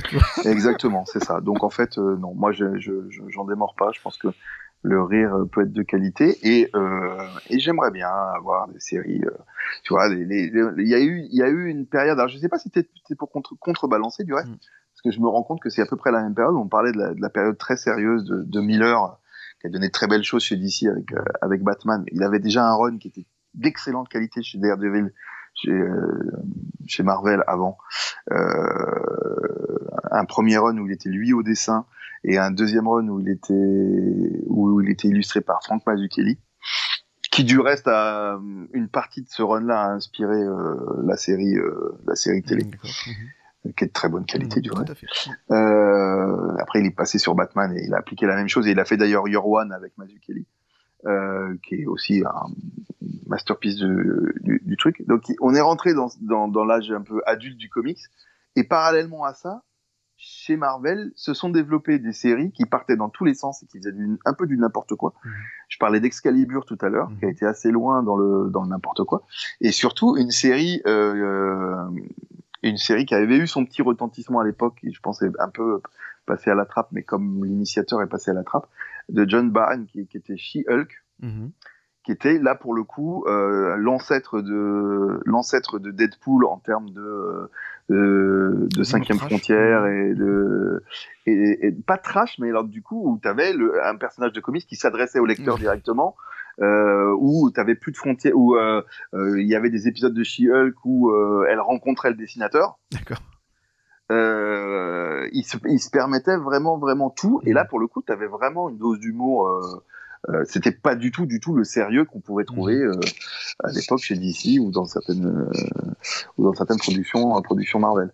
Et donc, je sais pas si c'était un, si c'était un pour contrebalancer, mais et moi, ce genre de série là, euh, je les trouve pas plus faciles à faire, au mmh. contraire. Tout à fait. Mmh.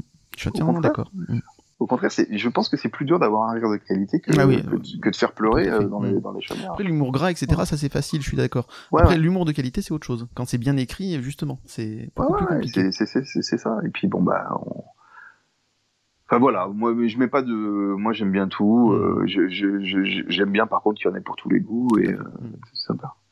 Voilà. Est-ce que tu continues à en lire des comics ou des alors, bandes ouais, alors je me suis posé la question, sachant qu'on allait faire l'interview. Je me suis dit, mince, il faut que j'ai des références dernièrement. Est-ce que tu as un dernier coup de cœur, justement? J'ai un peu lâché les, les, les comics parce que j'ai un peu de mal euh, avec les, euh, les nombreuses remises à zéro de l'univers d'ici, avec euh, les 52, euh, les, euh, les univers qui disparaissent, les nouvelles versions. donc j'ai un, un peu. Puis en, en, fait, je suis un peu noyé par la et la production, ah, la pléthorique. production. Mmh, moi, à l'époque, euh, les X-Men, il y avait un titre X-Men. Aujourd'hui, si tu veux suivre la continuité X-Men, tu es obligé de suivre. C'est ça que je reproche aux comics. 14, 14 mmh. titres. C'est ça. 15 voilà. Donc c'est un peu compliqué, donc j'ai un peu lâché. Mmh. En revanche, je me suis intéressé à des choses qui étaient différentes. Je me suis intéressé à Valiant Comics. Et j'ai suivi des séries comme euh, comme euh, Bloodshot ou euh, XO Manowar ou euh, Ninjak euh, qui sont assez intéressantes parce que euh, ben, je retrouve un petit peu euh, de, de, ce qui me plaisait chez les comics quand j'étais ado. Un, un, univers assez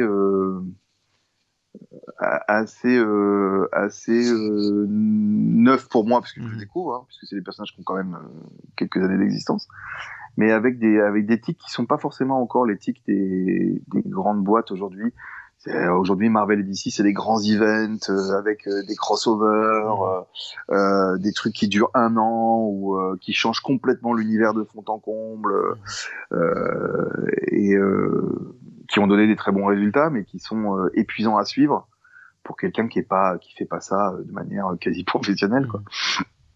donc donc j'ai assez peu de références vraiment récentes euh, je vais de temps en temps chez Album, mhm. toujours à Paris. Euh, je fais mon petit tour. Il y a des trucs qui me plaisent. Moi, je choisis maintenant beaucoup sur le graphisme plus que mhm. sur l'histoire. Euh, je crois que les, les, les, derniers trucs que j'ai vraiment suivis, c'était la cour des hiboux, mais mhm. c'est déjà la décennie d'avant. Hein. Scott Snyder. Qu'est-ce que j'ai lu dernièrement? Si j'ai suivi j'ai suivi, Moon Knight, qui a eu plusieurs runs très intéressants. Mhm. Euh, parce que très différents aussi. Parce que c'est un personnage qui est, euh, qui est assez atypique, qui est quand même euh, très atteint psychologiquement, mhm, et, et, qui a des incarnations très très différentes. Et le fait d'avoir en plus des, des, scénaristes et des dessinateurs très différents, ça mhm. enrichissait le personnage. mais, mais dernièrement, j'ai j'ai pas d'actu quoi. Enfin, j'ai pas vraiment d'actu. Je, je, voudrais pas dire de bêtises, mais euh, euh j'ai pas trouvé de truc qui m'ait marqué dernièrement. Quoi. Pas de souci.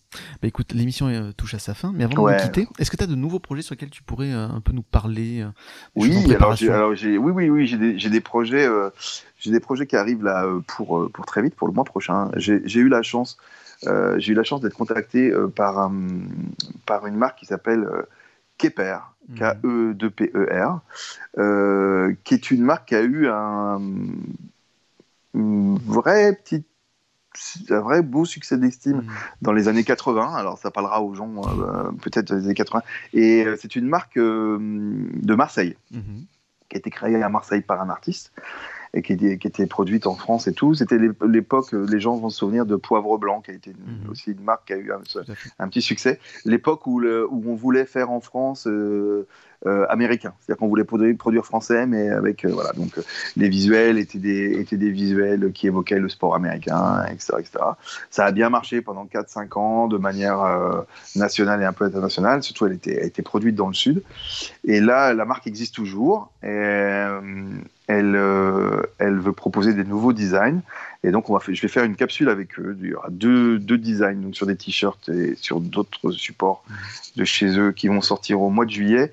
Et ça me tient particulièrement à cœur. C'est pas du tout le côté vintage qui me tient à cœur. Mm. Enfin, pas seulement le côté vintage. Ça me tient à cœur parce que c'est une, c'est une marque aussi. Bon, déjà, c'est une marque qui est éco-responsable. Elle est produite en France. Les ateliers sont à Perpignan. Mm-hmm. Euh, et c'est, c'est, du textile de qualité. C'est pas du, de la fast fashion. Mm-hmm. Et surtout, elle, elle reverse 25% de son chiffre d'affaires à une association qui s'appelle les Étoiles Filantes, qui est mhm. une association qui vient en aide, euh, enfin qui, a plusieurs euh, objectifs euh, réaliser les rêves d'enfants malades d'une maladie qui est une tumeur du tronc cervical, mhm. une tumeur cancéreuse du tronc cervical, qui est une maladie malheureusement qui ne se soigne pas donc euh, qui, dont l'issue est malheureusement fatale. Donc, donc cet argent sert à réaliser les rêves des enfants malades et venir en aide aussi aux parents d'enfants hospitalisés loin de chez eux. Mhm. Parce que c'est jamais facile pour se loger, pour euh, les frais, etc.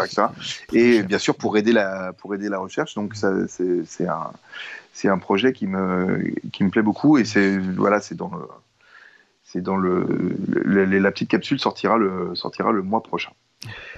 Et, euh, et ben, je t'ai parlé après des, événements qui devraient avoir avec les tatouages. J'ai, pas de, pas de date euh, là, tout de suite. Il y a une couverture de livre aux éditions, euh, aux éditions Robert Laffont qui va sortir dans la deuxième partie de l'année.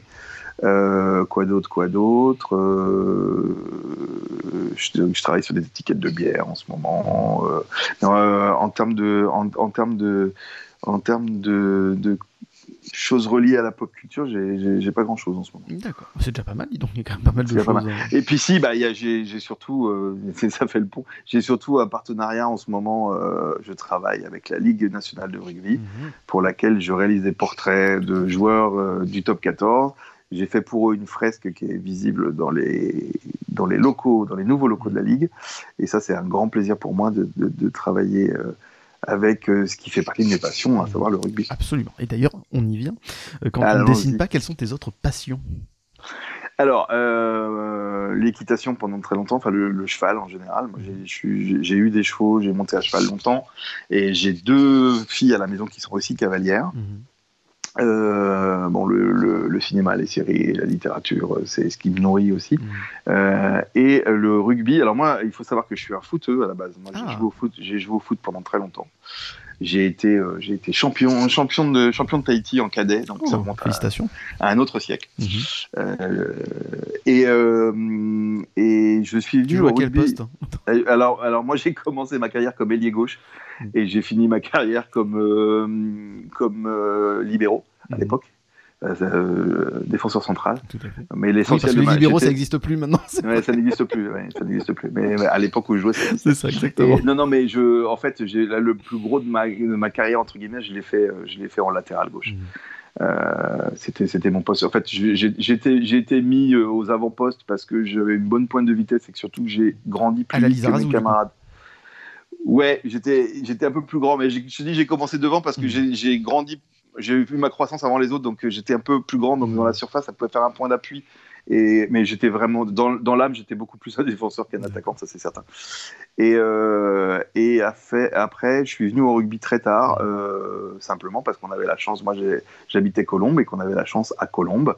Déjà, on a la chance à Colombes d'avoir un stade historique qui va être complètement rénové là pour les JO, mais qui est pour les gens qui qui ne serait pas très versé dans l'histoire du sport, le, stade Yves du Manoir à Colombes, c'est euh, c'est euh, l'ancêtre, euh, c'est le stade national des équipes nationales de foot et de rugby avant le Parc des Princes et avant le Stade de France.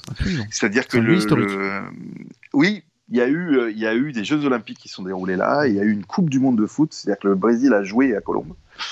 Euh, le premier match des All Blacks, donc en rugby euh, en Europe, enfin en France, s'est joué à Colombes. Mhm. Le tournoi des cinq nations à l'époque se jouait à Colombes. L'équipe de France de foot recevait à Colombes. Mhm.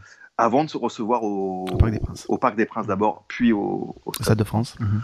Donc c'est véritablement un, un morceau d'histoire du, du, foot, du, sport français, du sport, en général, euh, qui maintenant va devenir euh, le stade officiel de la fédération de hockey sur gazon. Euh, ça, permet de garder le stade. Et donc du coup, du coup, le Racing, le Racing, c'était le stade historique du Racing. Mhm. Alors du Racing Club de France d'abord. Qui, est un, qui était un club omnisport et qui est le, le plus vieux club de rugby professionnel en France. Euh, oui, le rugby n'est pas né dans le sud-ouest en France. Il est né. il, est, né je, suis, je, suis, désolé pour, le, pour les gens du sud-ouest. Il est né en. Il est né dans le Nord. Oui, en Angleterre d'abord. Hein.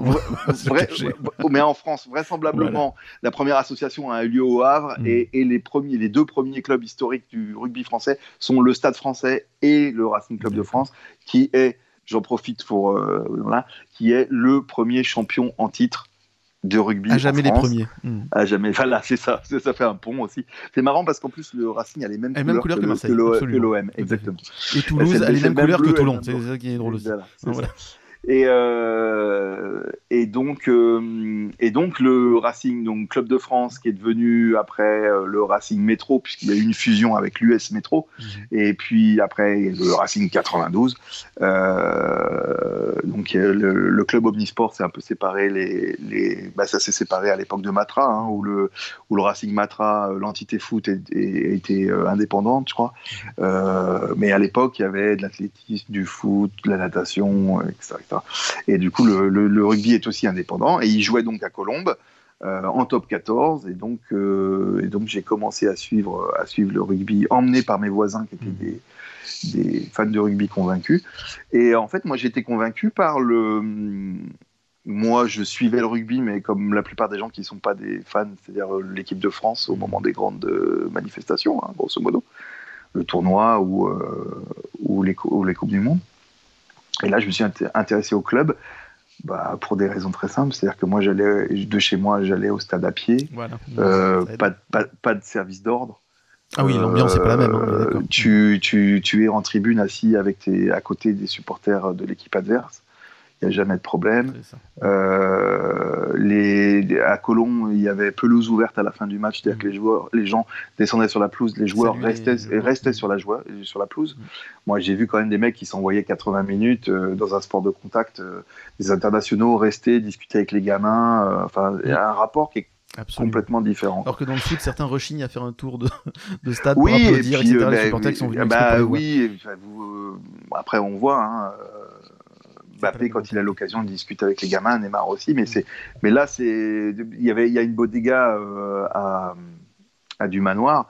Les joueurs blessés étaient à la bodega. Nous on se retrouvait en tribune assis à côté des joueurs et c'était pas, euh, c'était pas, euh, on avait des internationaux français. François Stein quand il a signé au Racing était champion du monde en titre avec l'Afrique du Sud. Il était assis 5 rangs, 5 rangs sous nous. Enfin voilà, il y, y, avait une, on allait à la sortie des vestiaires, les joueurs euh, discutait. Enfin bon, et c'est c'est pas c'est pas une particularité du Racing. Hein. Mm. C'est même encore c'est même encore beaucoup plus euh, beaucoup plus vrai dans, dans, dans, les dans les équipes euh, de province. Je pense que à, Toulon, à Castres ou à Brive, les joueurs sont dans la vie quoi. Mm. Donc, y compris des joueurs comme Wilkinson qui, qui, ont joué à Toulon.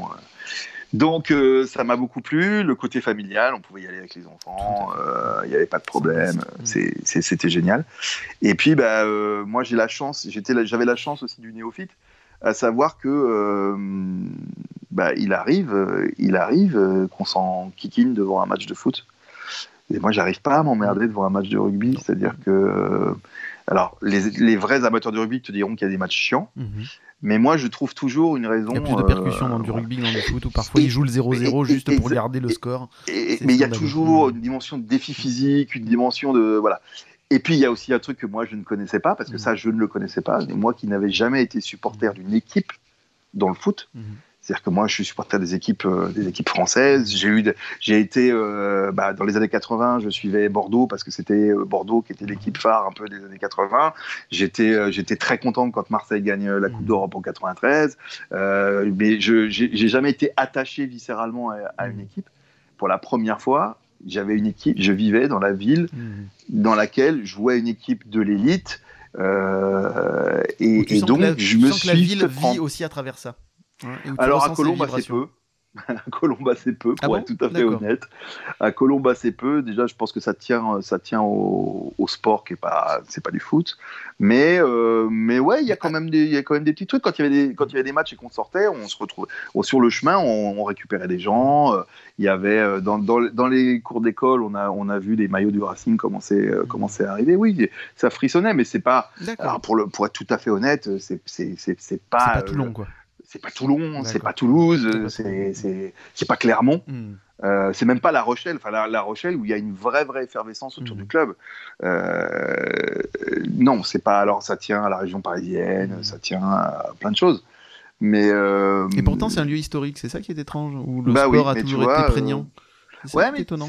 Les, les, époques passent. Alors déjà, déjà les, les, événements historiques qui sont tenus à, du manoir sont assez peu documentés parce que c'est une époque où il y avait la radio, mais pas forcément la télé, ou la télé, mais c'était pas des matchs en intégralité, c'était des résumés en noir et blanc, etc. etc. Au stade, alors que déjà le Parc des Princes c'est beaucoup plus documenté, euh, et puis le stade de football aujourd'hui c'est non-stop le sport à la télé. Euh, donc euh, c'est historique, mais c'est une histoire qui remonte à qui remonte déjà à, à un moment. Euh, et puis je suis pas certain qu'on ait cette fibre euh, vraiment euh, historique du sport en France. Mm. Oui, moi, j'ai discuté avec des, j'ai discuté avec des supporters anglais à l'occasion de matchs de Coupe d'Europe à du Manoir justement. Mm. Et les mecs, les mecs, c'était des, des, gens de Leicester, je crois. Et le mec me disait, mais un stade comme ça en Angleterre, c'est un musée. Il me dit, euh, le stade, euh, vous on a, on a l'équivalent en Angleterre, le truc a été transformé en musée, quoi. Ça. Et personne n'y touche et c'est préservé. En France, on a évité la démolition du stade, enfin la fédération de hockey sur gazon et les JO qui vont avoir lieu euh, à Paris bientôt ont évité la, la démolition pure, pure, et simple du stade, quoi. Donc bon bah c'est comme ça. Voilà, donc moi je me suis fait prendre viscéralement par ce club parce que je me suis senti appartenir, pour la première fois de ma vie sportive, appartenir à, À une à une, à une- à une communauté. Ouais. C'est ça. Et c'était facilité parce que euh, c'était facilité par le fait que bah, on avait accès aux joueurs, on pouvait discuter avec les joueurs, on- bah, avec les dirigeants, euh, avec euh, voilà. Et donc pour la première fois de ma vie, j'ai ressenti, c'est ce qui explique aussi que je m'emmerde pas sur devant les matchs de rugby du Racing en tout cas. Mm. Euh, pour la première fois de ma vie, je me sentais engagé personnellement dans un résultat. quoi. Mm, je comprends. Autrement que par l'équipe nationale. Voilà. Absolument. Mm. C'est-à-dire que oui, j'ai souffert, euh, j'ai souffert des défaites des, des clubs français en Coupe d'Europe, Mm. mais ça, ça reste euh, périphérique. Voilà. C'est la déception immédiate et puis après tu passes à autre chose. La, la vraie, le, le- le vrai traumatisme, c'est quand ton équipe perd. Même si ça touche les autres, Voilà. etc. Celle-là, par contre, pour une Ah fois, oui, tu là, sens. là, tu sens que ça plus, digérer. ouais, voilà. tu, tu- tu- Et puis en plus, c'est de là, c'est difficile parce que je te dis, tu as la chance d'avoir discuté avec les gars. Donc Mm. les gars qui perdent sur le terrain, tu les connais. Tu sais les efforts qu'ils font derrière, tu sais les déceptions, tu sais les. Voilà. Donc tu te sens impliqué Mm. personnellement. Et là, bon, voilà. Moi, Ça, c'est je- compliqué. je- ma maman aime énormément le rugby, elle hurle devant les matchs de l'équipe de France et quand elle peut voir Toulon, etc. Et euh, on s'est toujours chopé sur un point, c'est qu'on a toujours trouvé des excuses à l'équipe de France. C'est-à-dire, je le ressens moi comme ça, et ce qui m'agace pertin- particulièrement alors qu'en foot, euh, beaucoup moins. Euh, l'équipe de France a toujours eu un jeu particulier, qui sort un peu du lot, un peu de la French touch, le côté un peu panache, etc. Mais a perdu très régulièrement, au lieu de serrer le jeu comme l'a fait l'Angleterre, etc. Et à chaque fois, on leur trouvait des excuses en disant Ah non, mais ils ont perdu, mais qu'est-ce qu'ils ont bien joué À un moment donné, il faut arrêter cette culture de la défaite en se Alors- contentant de ça et de passer à une victoire, c'est-à-dire savoir Alors, tenir un euh, match, savoir tenir un score, etc. Ouais. Pour au moins gagner. Peut-être qu'après, on pourra se permettre de mieux jouer et de, de gagner ensuite, mais pas se trouver toujours une excuse. Et ça a été souvent le cas. Et ce qui est bien maintenant avec Galtier, euh, non, oui, c'est non pas Galtier, c'est C'est Galtier. si, c'est c'est Galtier. Ça, maintenant avec ça, c'est-à-dire qu'il joue bien et il gagne. Et parfois, Ouais, même quand ils jouent bien, ils font des erreurs, mais ils arrivent à gagner. Et là, on peut se dire, vous avez fait des erreurs, vous pouvez vous permettre, etc. Et quand Mais- ils perdent maintenant, on peut se dire aussi, bon, en effet, ils ont quand même pas mal joué et c'est dommage. Mais voilà, cette culture de la défaite qu'on a eue en France pendant très longtemps m'a toujours pompé l'air prodigieusement. Qu'est-ce que tu en penses? Alors, euh, alors euh, je vais nuancer ça parce que il y a quand même eu une grande période la porte euh, en équipe nationale où on a essayé de jouer comme les Anglais et ça n'a pas porté ses fruits. Mhm. Hein, en- entre entre 85 et euh, on va dire euh, 92 ou 91, on a quand même joué un peu contre nature et euh, on n'a pas plus gagné. Mhm. Donc euh, copier les autres, c'était pas forcément la, la- la- la bonne idée. Du reste, du coup, je je- j'acquiesce avec toi. euh, retrouver un ADN euh, équipe de France ces dernières années avec Galtier, ça Mhm. fait du bien. En fait, alors ça n'engage que moi et peut-être que mon analyse est complètement faussée, mais dans ce que je dis, je retrouve une chose. On avait exactement le même comportement avec l'équipe de France avant 90. Ah oui, oui, absolument, euh, ouais, même avant en 82, fait, en, en 84, fait- pardon. bah avant, non mais avant, avant qu'on gagne une Mm, Coupe du ça. Monde, tout Mm. simplement. En fait, les- est-ce que le problème de l'équipe de France de rugby aujourd'hui vient pas du fait qu'elle n'a pas encore gagné de Une Coupe du Monde Monde. Mhm. Parce que en fait, 82 a été pendant très très longtemps euh, dans les mémoires de tous, c'était une défaite, mais c'était une défaite victoire parce que euh, on était meilleur, on aurait dû gagner et que c'était notre niveau de compétence à l'époque. C'est-à-dire que, enfin, je sais pas, euh, moi, c'est encore très présent pour moi. Et quand j'ai des discussions effectivement avec les avec les générations plus jeunes, a des, des générations qui sont venues au rugby, au, au foot, pardon, après 98, Mhm. ça change complètement les perspectives. Parce qu'à partir du moment où tu as gagné une fois, tu fais partie des favoris. Avant 98, ou on va dire avant 84, où la France gagne le Voilà. championnat d'Europe des nations, la France Championne du monde des matchs amicaux. Mhm. Bah oui, la France réussissait son, euh, son tournoi quand elle se qualifiait pour le ça. tournoi. C'est-à-dire que nous, notre, notre, notre, titre, il était de passer les qualifs, Mhm. déjà. Tout à fait. Après, de passer les phases de poule. Mhm. Et là, c'était énorme. Et donc, ce que fait la bande à Platini en 82, c'est absolument hallucinant parce que euh, l'Allemagne est un monstre. Euh, on s'imagine absolument pas qu'on est capable de rivaliser. Or, on rivalise. Plus que Et rivaliser. on fait mieux, on fait mieux que rivaliser. Je, je peux en parler parce que là, euh, cet été, je sors une émission sur mon autre podcast qui s'appelle On défait le match. Donc, on a regardé avec des potes justement le match de 82 qu'on n'a pas connu parce qu'on Ah. avait un an à cette époque-là. Donc, on l'a pas connu, mais par contre, nos parents nous ont raconté, etc. cette épopée. Donc, on a pu voir le match qui est un match époustouflant. Qui Ah est oui, pour moi, euh, et qui en a même vu aujourd'hui, quelques-uns hein. de matchs, hein, qui est mon plus beau match en fait. Quand on Ah le regarde oui. aujourd'hui, ça reste le plus beau match parce que Ah c'est oui, euh, c'est du hand. C'est attaque défense attaque défense. Il ne s'arrête jamais. Il continue. Il y a ce côté dramaturgique évidemment énorme avec Baptiston qui se prend euh, Schumacher en plein dans les dents, etc. Et justement là, je t'avais prévenu, t'auras ma petite pique. Elle est maintenant. je te dis. Euh, parce qu'on s'est chopé il y a quelques années sur les réseaux sociaux sur la VAR. Tu étais contre la VAR, tu n'aimes pas la VAR. Est-ce que là, justement, voilà, tu es toujours contre, mais par contre, si la VAR avait existé en 82, on serait peut-être champion du monde? Bah ou peut-être pas. En tout cas, on aurait battu les, les Allemands. Schumacher bah, aurait, été, un carton rouge, etc. Ils auraient mis un autre gardien. Est-ce que le fait de jouer à 10 contre 11, ah, bah, 10 contre 11 le match? Je sais pas. Est-ce qu'ils auraient pas arrêté de jouer? Parce que justement, les Allemands reprennent, parce euh, qu'ils font rentrer justement leur attaquant, je me rappelle plus comment il s'appelle, qui était sur le banc et qui change la donne. Qui rentre voilà, mais aussi parce que faut pas, pas, le cacher. Euh, Schumacher fait un match exceptionnel derrière. C'est-à-dire que même ah si il nous fracasse ce truc, il est agressif, etc., il fait peur à nos attaquants mandés, mais il fait aussi des arrêts incroyables. Et si c'est un autre euh, arbitre, je dis, pense sincèrement qu'on passe. Un autre, pardon, un autre gardien. J'en sais rien, j'en sais rien du tout, euh, peut-être, mais euh, on a, on a maintenant un peu de recul sur la VAR et tu te mm. rends compte que les, les, les problèmes avec la VAR continuent. Quoi. Il y a autant de discussions, autant de, autant de, autant de, de choses. Ah, il y a moins de discussions. Ah non, je suis pas d'accord. Ah, il y a, des choses qui sont réglées. Il y a des choses qui sont réglées qui n'étaient pas réglées à l'époque. Il y aura toujours des soucis. Il n'y a pas moins de discussions euh, sur les derniers titres du Real Madrid, notamment. Je me souviens d'un match. Euh, bah, on n'a qu'à on a qu'à reparler euh, du match du PSG contre Barcelone, la fameuse remontada. Mm. Tu as encore aujourd'hui des gens qui disent ah bah oui ça c'est pas sifflé. Il y a un penalty qui est sifflé. Il y aurait pas. Je remarque par contre que depuis que la VAR existe, Lyon n'est plus devant Marseille. Voilà, c'est tout. Je dis ça comme ça. Mais voilà. Oui, mais alors, je suis d'accord avec toi, mais je remarque que depuis que la VAR existe, les, supporters marseillais continuent pourtant pour autant ah, à estimer qu'ils continuent à être volés Et parce qu'on n'est pas d'accord sur un point, la VAR, quoi qu'il en soit, est une, une règle humaine et l'humain étant faillible, quoi qu'il y aura toujours des failles. Maintenant, pour ça, que limite, je dis, pourquoi rajouter Parce que ça limite quand même les failles. Ouais, je sais pas. J'en sais pas. Je, je, suis toujours pas convaincu, moi. mais bon, après. Euh, je voulais balancer ça à la fin de l'émission. Ouais, ouais, non, mais t'as raison. Mais, mais, après, de toute manière, euh, les, je crois que les deux, les deux, les deux avis se valent. Moi, je suis pas, je suis toujours, je suis toujours pas convaincu. Hmm. Ça ralentit, ça hmm. ralentit le jeu, ça enlève de la spontanéité parce que des fois, t'attends. Euh, il va se passer un truc ou pas, ou quoi, ou qu'est-ce, machin.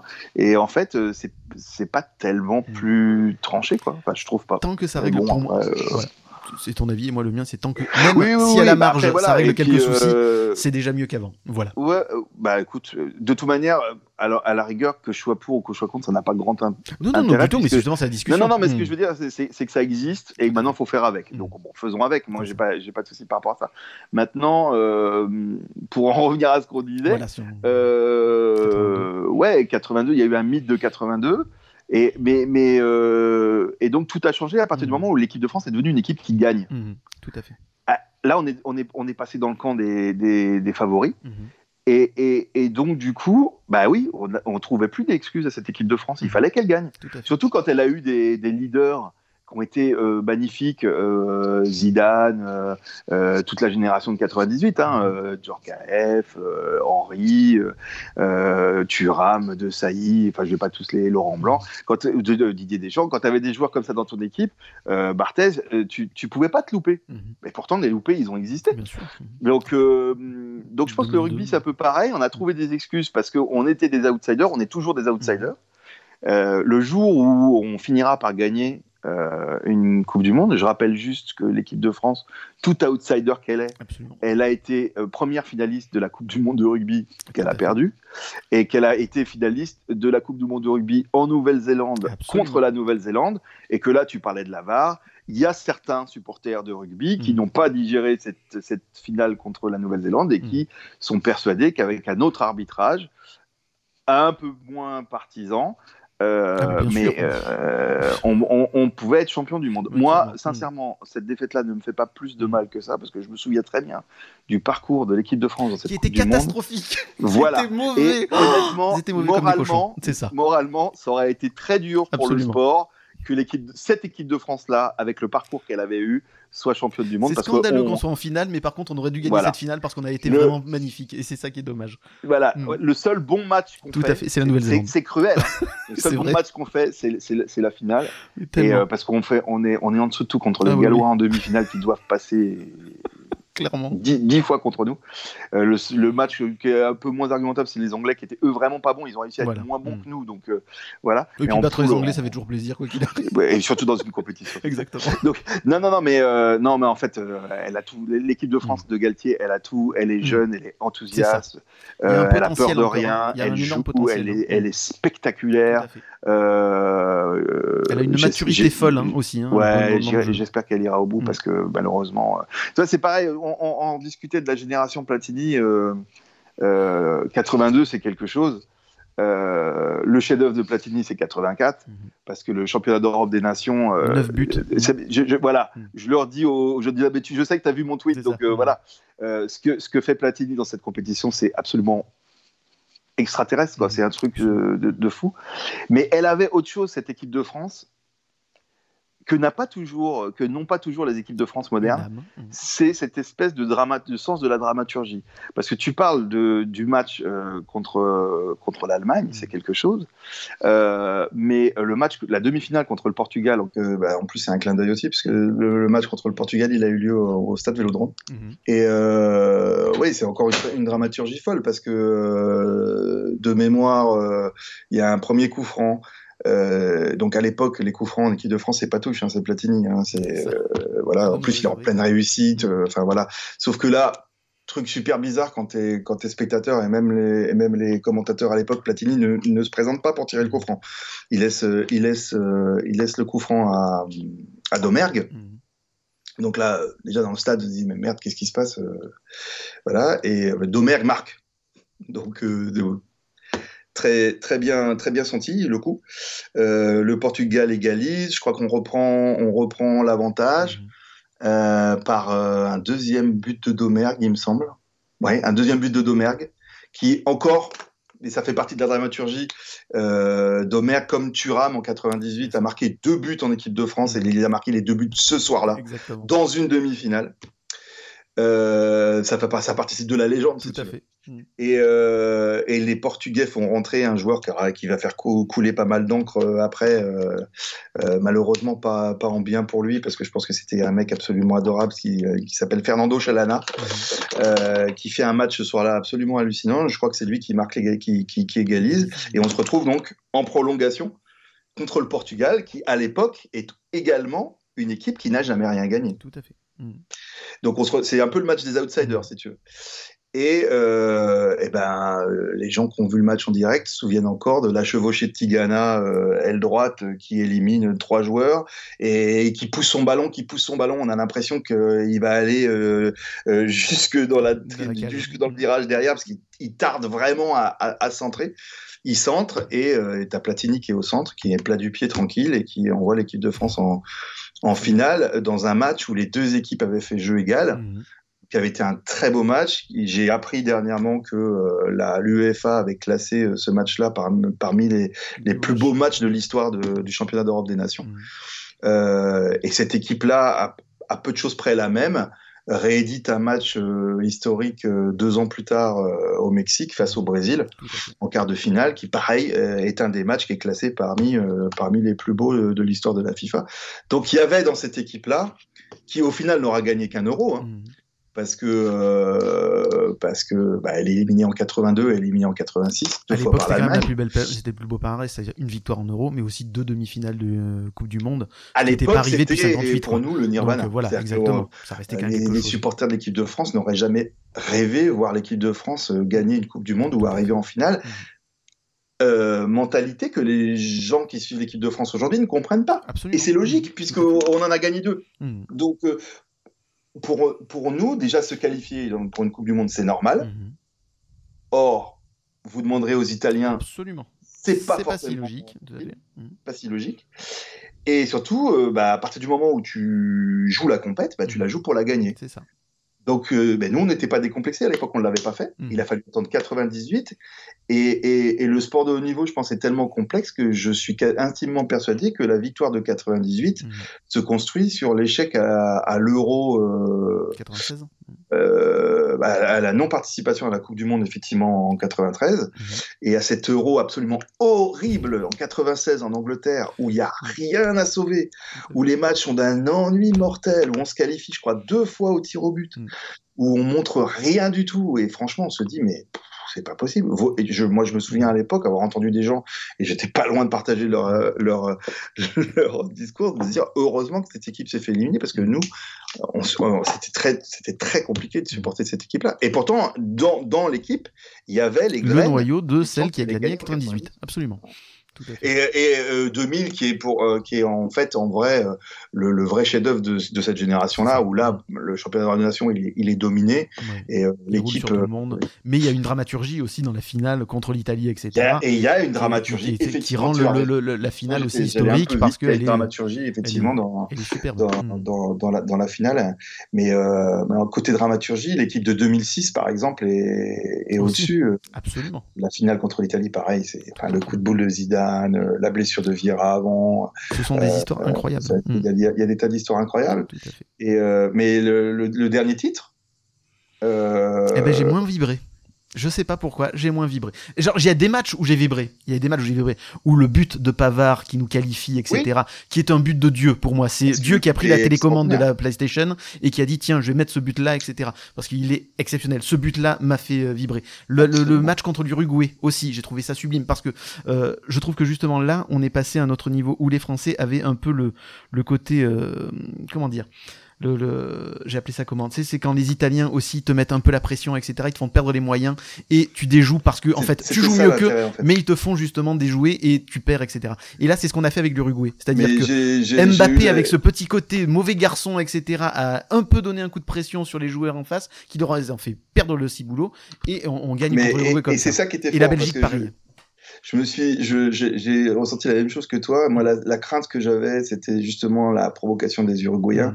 qui fassent disjoncter les, mm. les Français. Et en fait, on s'est rendu compte que c'est l'inverse qui s'est passé. C'est-à-dire qu'en fait, les mecs qui étaient en face, qui n'étaient pas si vieux que ça, hein, mm. euh, notamment certains qui, pour lesquels j'y jouais très peu de sélection en équipe de France, que Deschamps a, a, pris des risques en emmenant Pavard, Hernandez, etc., etc.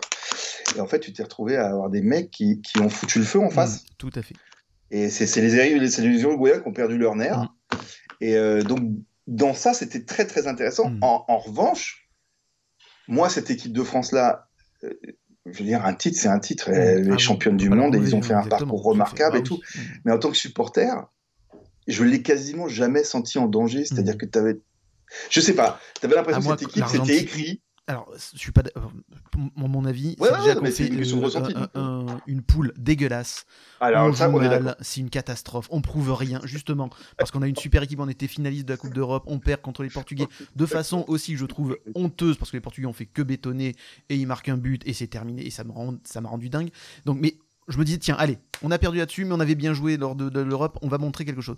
Les qualifiés, les poules, on est nuls, c'est pas beau à voir, c'est moche. Une catastrophe. Contre l'Argentine, on gagne, mais grâce à un but qui vient, qui est un but d'extraterrestre, Pavard, etc., qui nous remet dans le jeu, qui nous remet psychologiquement dans le jeu. Et là, on commence à bien jouer. C'est après ce but-là où là, l'équipe se révèle et, commence à bien jouer, etc. Et là, et juste derrière, après, en effet, j'ai pas l'impression qu'on souffre énormément. Parce que tu vois, même, enfin, moi, euh, de mémoire de, de mémoire de footeux, et j'en ai, j'en ai vu quelques-unes des, finales de Coupe du Monde. Et euh, cette finale-là, c'est une finale d'extraterrestre. C'est-à-dire qu'on est, on est mauvais comme on, a, on fait une première mi-temps, mais mm. complètement indigne. On se fait marcher dessus par les Croates, sauf qu'à la pause, on est devant. Mm, tout à fait. Et en fait, tu as l'impression que cette équipe, Pogba ferme les yeux ou Griezmann ferme les yeux et il frappe, et ça finit par rentrer. Clairement. Bah, je veux dire, on est, on est, on est quand même ballotté par les mm. Croates. Lloris fait une cagade en finale de Coupe du Monde euh, incroyable. Mais les mecs sur le terrain, à aucun moment tu sens de la fébrilité. Tout à fait tu sens pas qu'ils sont inquiets. Putain, ils jouent une Coupe du Monde quand même. Enfin, en, 2006 face à l'Italie, alors que mm. tu avais des mecs qui étaient des vieux briscards. Pour, pour, certains, ils finissaient leur carrière. Donc, je parle notamment de, mm. Zidane, mais pas que. Hein, il y en avait d'autres. Tu as senti à 1-1 que, que, et en prolongation qu'il mm. fallait marquer parce qu'ils étaient vraiment pas sur d'eux s'ils allaient en prolongation. Et donc, tu sentais qu'il y avait une espèce de fébrilité qui s'installait et tout. Alors que plus eux, ils montaient en fébrilité, plus les Italiens étaient calmes derrière. Exactement. Alors que en 2018, les mecs, ils sont mm. bouffés par les Croates. Mm. Alors, je ne sais pas si ça tient au caractère de Pogba, au mm. caractère de Griezmann. Je ne sais pas à quoi ça tient, mais tu sens que. Et au petit génie qu'on a dans les trucs, qui s'appelle Mbappé aussi, qui aide aussi à être un peu plus détendu en face en attaque. Ouais, eh ben, c'est sûr que si tu sais que tu as un mec qui donne la balle, il y a une chance que ça aille à dame derrière. Tu vois, et j'ai retrouvé ça un petit peu dans la, dans la Ligue des Nations l'année dernière sur les deux derniers matchs contre l'Espagne et contre qui on joue en finale, je me souviens plus. Où, Benzema met des buts hallucinants, mais tu as l'impression que cette équipe, à partir du moment où elle décide mm. de monter de niveau, derrière, les mecs peuvent pas s'accrocher. Moi, les, les, quatre matchs qui sont passés là, ils comptent à rien. Les matchs au mois de juin, les mecs sont rincés. Mm. Benzema est champion d'Europe. Qu'est-ce que tu veux qu'il aille euh, ils font, ils font le job, quoi. Mm. Ils font le job, mais. Euh, à un moment donné, il faut pas trop leur demander, on est d'accord. Maintenant, je, trouve que Benzema a quand même un peu gâché, le, le, a déstabilisé l'équipe. Après, outre question personnelle, parce que je ne l'aime pas pour des raisons voilà, humaines, mais je trouve que même depuis qu'il est revenu dans l'équipe de France, il déstabilise l'équipe et euh, c'est plus la même c'est enfin, plus la même après ce qui s'est passé à l'Euro. Moi, je, après, en toute humilité, je suis pas spécialiste, je suis pas entraîneur et je prends pas les décisions. Je, je m'en voudrais de, de, de, critiquer de manière très sérieuse les décisions de Didier Deschamps, qui est un, qui a tout gagné, qui a tout gagné, qui a fait ses preuves en tant que joueur et en tant qu'entraîneur. Euh, L'intégration de Benzema au niveau du championnat d'Europe des Nations est beaucoup trop tardive. C'est-à-dire qu'il il le rappelle euh, deux matchs avant la compète. Mm. Et en fait, euh, alors qu'on peut pas, on joue pas du tout de la même façon avec lui que sans lui. Donc, euh, donc voilà. Après, euh, après moi, cette équipe de France, je continue à y croire parce que je pense que les mecs, quand ils sont en mode compétition, ils ont quand même un truc. Euh, il y, a, y, a, un truc, quoi. Y a un truc. Moi, j'ai peur que ça griller. Moi, j'ai peur que C'est-à-dire que Pogba, c'est plus le même. Euh, Griezmann, euh, c'est plus, c'est une ombre. Voilà, il nous reste Mbappé. Après, en 2006, quand on rappelle Zidane, Makelele, machin, les Espagnols disent Zidane, il est bon pour la retraite. on a aucune garantie, machin. On fait des poules dégueulasses mm. aussi mm. en 2006 puisqu'on passe le dernier match euh, euh, sur un but de Ribéry, euh, machin, et le grand bonhomme de ce premier tour, du reste, c'est Patrick Vieira, mm. c'est pas du tout les autres. Et, et à partir du match à élimination directe, en fait, c'est en fait, c'est euh, moi je, suis en pleine discussion là-dessus sur euh, sur le rugby puisque c'est les playoffs en ce moment. Mm. Il y a une formule qui que, que les footeux n'aiment pas du tout, mais qui, qui procure quand même pas mal d'émotions. Mm. Et en fait, euh, on a un souci nous au Racing, c'est qu'on est tout le temps depuis qu'on est revenu en top 14, c'est-à-dire en 2009-2010, on est tout le temps dans les playoffs, c'est-à-dire on est tout le temps dans le tournoi dans le tournoi final. Sauf que donc ça fait maintenant 12 ans, 12 ou 13 ans qu'on est systématiquement tous les ans en playoffs. Euh, qui est une chose que n'a pas fait ni Toulouse, ni Toulon, ni euh, il y a toujours une année de trou où ils ne sont pas qualifiés. Nous, non. Sauf que nous, on est dans le playoff, mmh. mais on a gagné une fois. C'est ça. Mmh. Donc une victoire en 12 participations. Mmh. Je vais même aller plus loin. Si on sort la victoire, on est une fois en finale. Donc sur 12 participations, on va en finale qu'une seule fois. Et on fait 5 demi-finales, je crois. Enfin bon, bref, peu importe. Euh, 5 ou 6, 5, 5 je crois.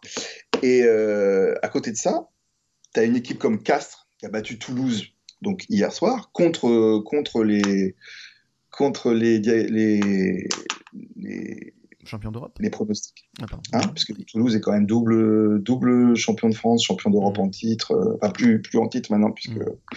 puisque La Rochelle a gagné cette année mais enfin hein.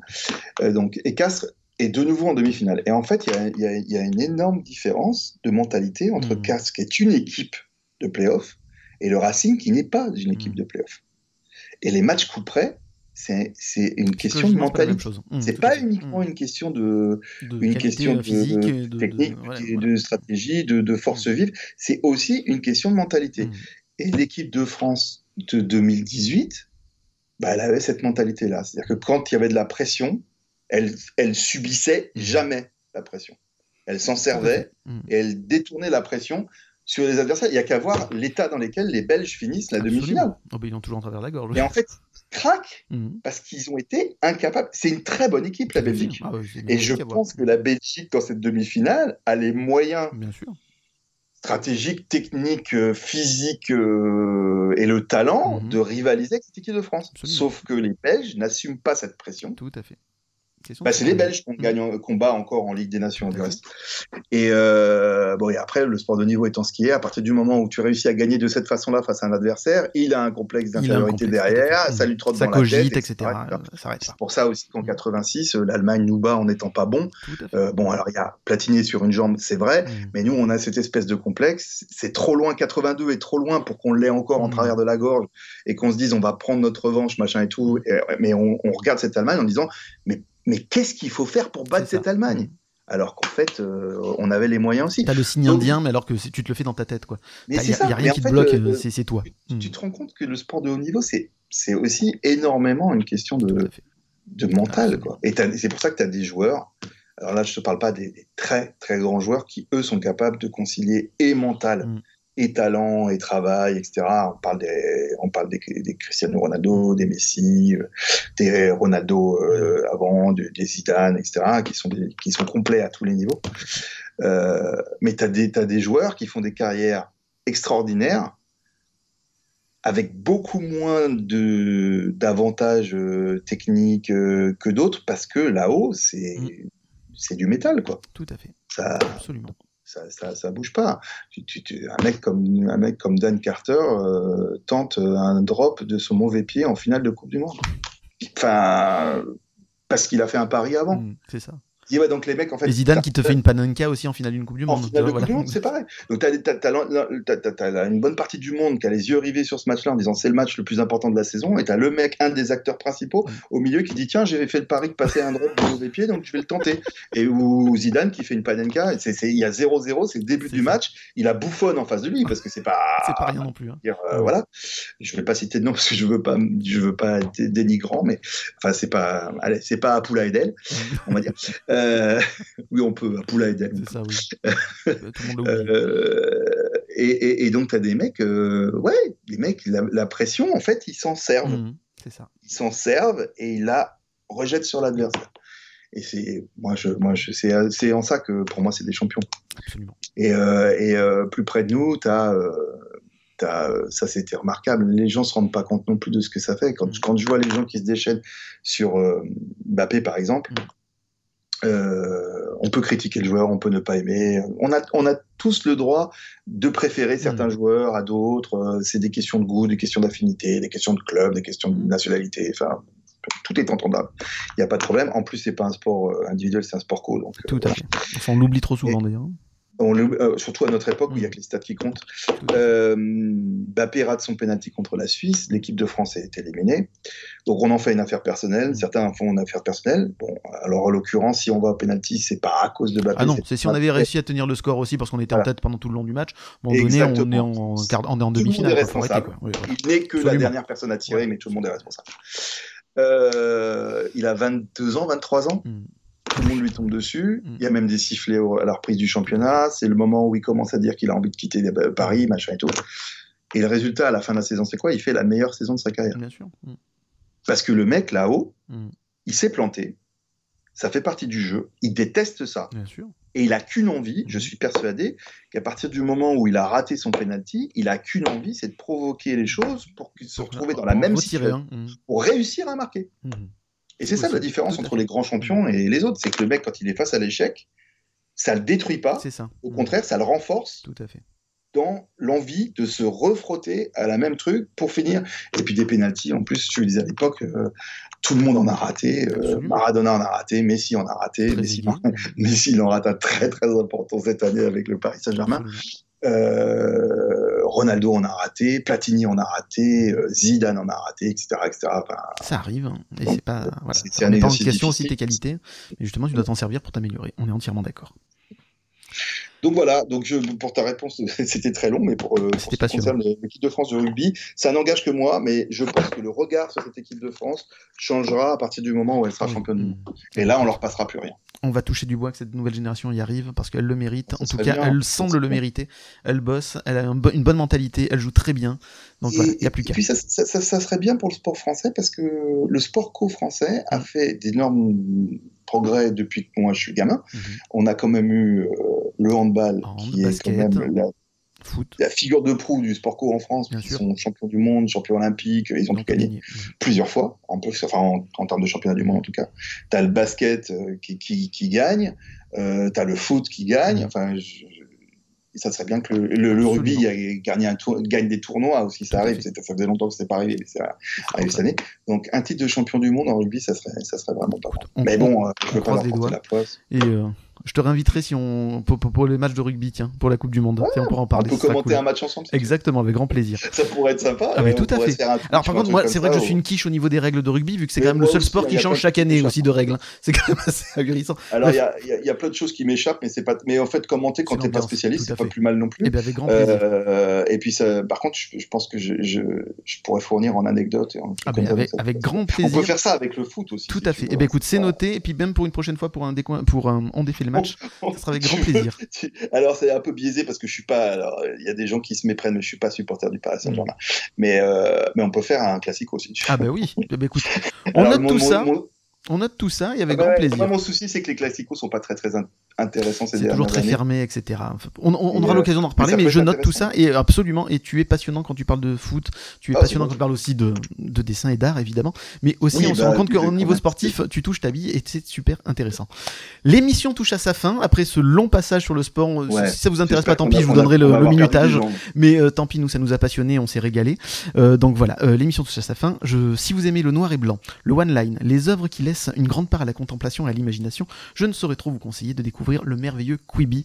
Merci encore d'avoir participé à cette émission Quibi, c'était vraiment un très très grand moment. Je m'attendais à faire une heure, on fait presque 2h20, c'est incroyable et je me suis pas ennuyé, je me suis pas ennuyé une seule seconde, c'était vraiment passionnant. Donc merci encore et j'espère qu'on se reverra donc bientôt pour le foot, pour le rugby ou même ah, encore pour parler d'art. Ça sera en tout cas avec grand, grand plaisir. Euh, oui, il faut absolument que je vienne donc euh, exposer. Euh. Ah ben à Toulon, à Marseille, ça serait en tout cas moi une grande joie pour moi et je pense te faire découvrir à d'autres personnes dans le coin, ça sera aussi une très très bonne ah, chose. On, pourrait aller voir un match de rugby à, à Mayol, absolument. À Mayol, ça serait bien. Pour info, euh, Descoinstabule prend des vacances, bien méritées. On se retrouve donc en septembre avec de tout nouveaux invités. Euh, si euh, ça vous tente, vous pouvez toujours écouter les précédents euh, épisodes. Je pense que ça vous fera du bien aussi parce qu'il y a plein de choses intéressantes. Si vous êtes passé à côté, foncez. S'ils sont toujours en ligne, éclatez-vous. Je vous souhaite à tous d'excellentes vacances et donc on se retrouve en septembre. À très bientôt. À très bientôt. Au revoir. On se donne rendez-vous prochainement avec de nouveaux invités. Et si ça vous a plu, abonnez-vous à notre podcast. Si c'est le cas, pensez à laisser des étoiles et des commentaires sur votre plateforme de podcast favorite. Ça me fera très plaisir et ça me motivera encore plus pour les prochaines émissions. Si vous voulez connaître les actualités de Décoinstabule, suivez-moi sur Instagram, Facebook et Twitter. A noter que ce podcast fait partie du collectif des podcasteurs d'histoire à bulles et d'imaginaire, composé de 7 autres émissions parlant de manga, comics et littérature. N'hésitez pas à venir les découvrir et à discuter avec nous de votre passion sur notre Discord. Générique et effet sonore David Rampillon. Jingle Loulou, Boubou, Lily, Max. Présentation, réalisation et montage, moi-même, Aurélien. Je vous dis à bientôt pour un prochain épisode.